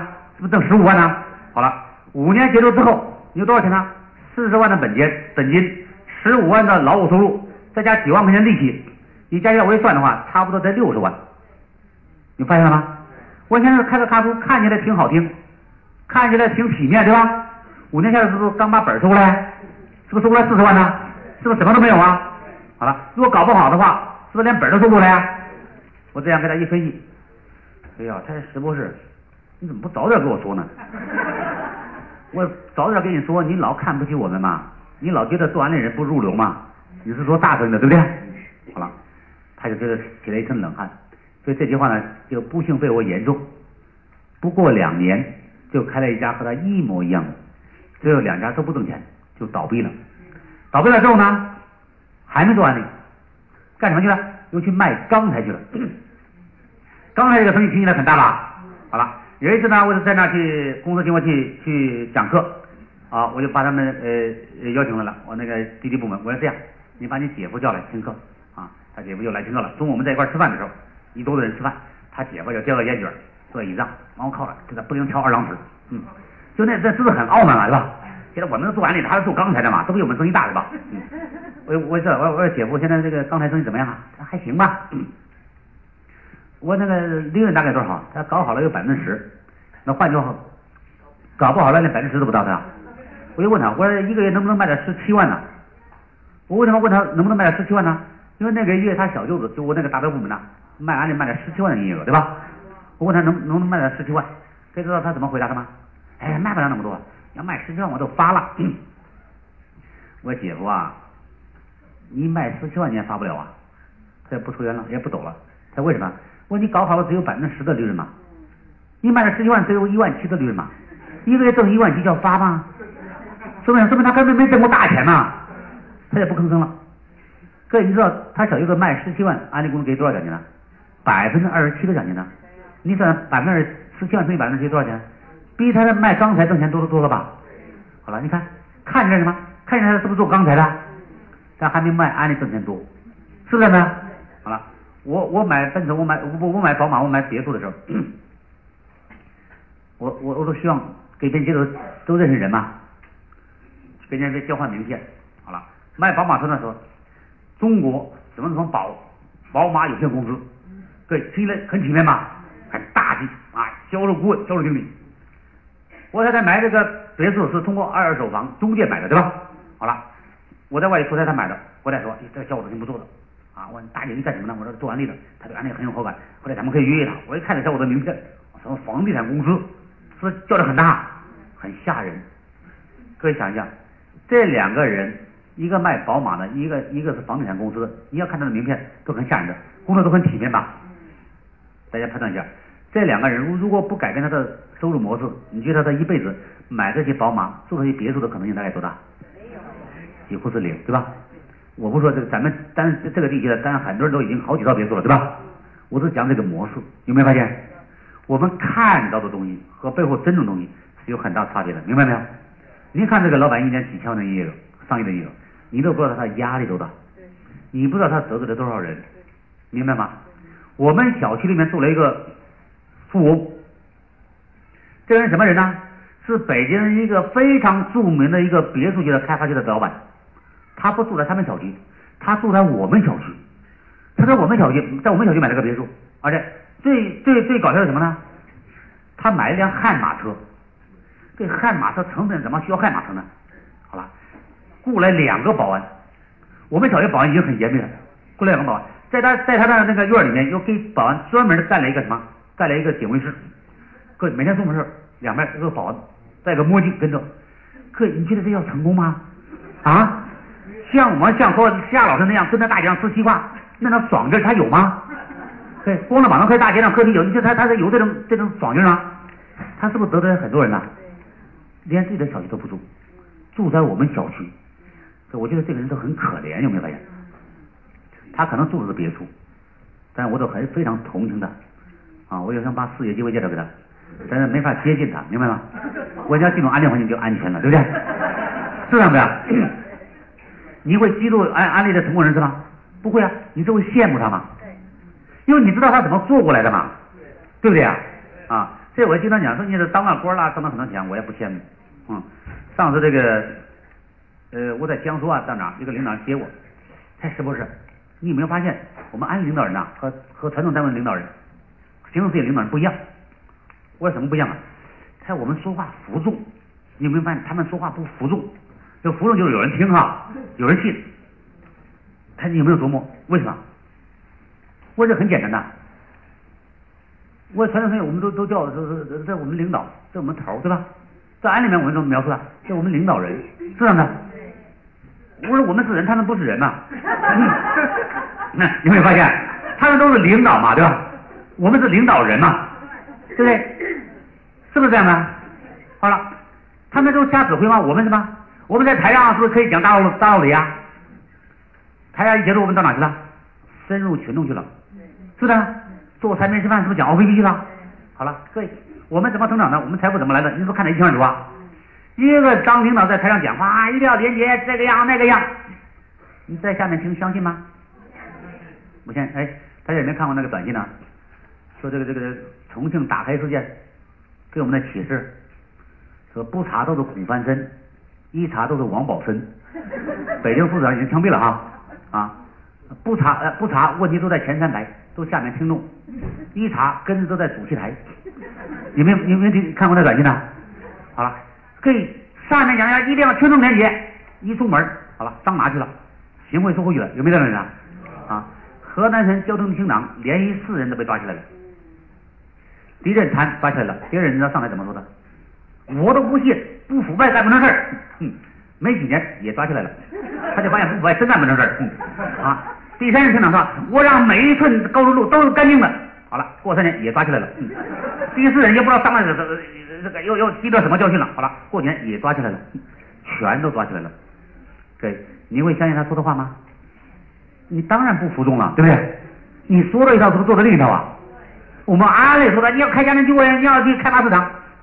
台上讲的这个，一转身一下去就开始什么？开始开发陌生市场去了，明白吗？开始深入家庭教育了。所以你知道这个领导人怎么成长起来了，是这样的。所以这个领导人变成我们的榜样了，明白吗？他不是莫名其妙怎么突然有了别墅了，莫名其妙怎么孩子送出国了？你不知道财富怎么来的，你当然不服他了，是这样的。好了，这个所以你会羡慕这个领导人，你不会嫉妒他，对吧？啊，所以你会尊重这个领导人成长，对吧？你发现，哎，你行，这不我也行啊？你不就做点工作嘛？给不停的给你讲，不停的给你讲，那我也会啊。我早以前也是你啊。当然，我相信这个我的成成功也是可以复制的嘛，因为做的工作很基础嘛，谁都可以做嘛，你当然可以成功。这我在台上就说，我行是不是你也行啊？你看着我做的都你也能做嘛？那你行我也行，是这样的，这个关系是完全不一样的关系，对吧？就没有人阻止我们早点死，我们存在就会帮助到市场，对吧？帮助到伙伴嘛，对吧？这价值完全不一样，我讲明白吗？所以你也不要羡慕那些看起来比我们成功的人，对不对？这个看起来成功，你看起来成功，只是可能钱暂时比我们多一点而已。啊，我敢说，就安这生意在目前的发发展速度啊啊，中国社会那么稳定啊，中国自动化越来开放，我敢说再过几年，我们的营业额也是一亿级的。但是我们每年有一亿多亿的营业额的时候，可记得，我们生意的复杂程度要比那传统生意要低的多的多的多，风险要低的多的多的多，那安全感保障要低的多的多多。我就讲得清楚了没有？好了。所以你想过那种自由自在的生活，过有保障的生活，对吧？啊，过那种有成就感的生活，而且有健康美丽的生活。我刚讲了，你的梦想如果想一都实现的话，只有安利这一个选择。你的梦想越大，你的选择就会越少，是这样的。好了，各位对安利有没有信心呢？有。你有没有信心？这个安利会向前发展，明白吗？你信心越足，你市场份额就会越大啊！我的表兄，我一做完那事就开始跟他讲，他到现在还反对。我只跟他说了一句话，我说没错，只证明一个问题，你反对无效。我当年跟他讲的时候，安利营业额只有十七个亿，后来涨到四十多个亿，四四十八个亿，是不是六十多个亿啊？好了，涨到一百多个亿，现在咱们是两百二十个亿，对吧？说明什么？说明你不做，一定有人做嘛。否则的话，市场不会扩张嘛。啊，只说明一个你，你反对无效。谁跟安利公司合作，安利就造就谁，对不对啊？所以我希望各位呢，把握好这个事业机会，把握这个。我知道大家在这在这在这沿海地区传统生意，我们周围的老板比较多，对吧？对我们开发市场比较有挑战，对吧？但是如果你信心足够大的话，你一定推荐的这种老板。我一个领导人啊，特特搞笑，他陌生认识人，他不知道这个这个老是一个老板啊，这样后来才知道老板很有钱啊，一打电话不要忙啊。你怎么每次都忙忙什么呢？啊，我多少多少公司，你知道我那领导怎么说吧？关掉嘛，关掉就不忙了。那家伙，你神经病吧？关掉了不关掉？他为啥讲关？他很自信嘛，对不对啊？就很自信，更要自信的锻炼，好不好？啊，安是一种生活方式，和别的生活方式没有区别，没有高低贵贱之分，好不好？相信自己，相信安利公司，相信我们的系统，你可以把自己做的无限的大，好不好？做无限大，我们无限的支持大。最最热。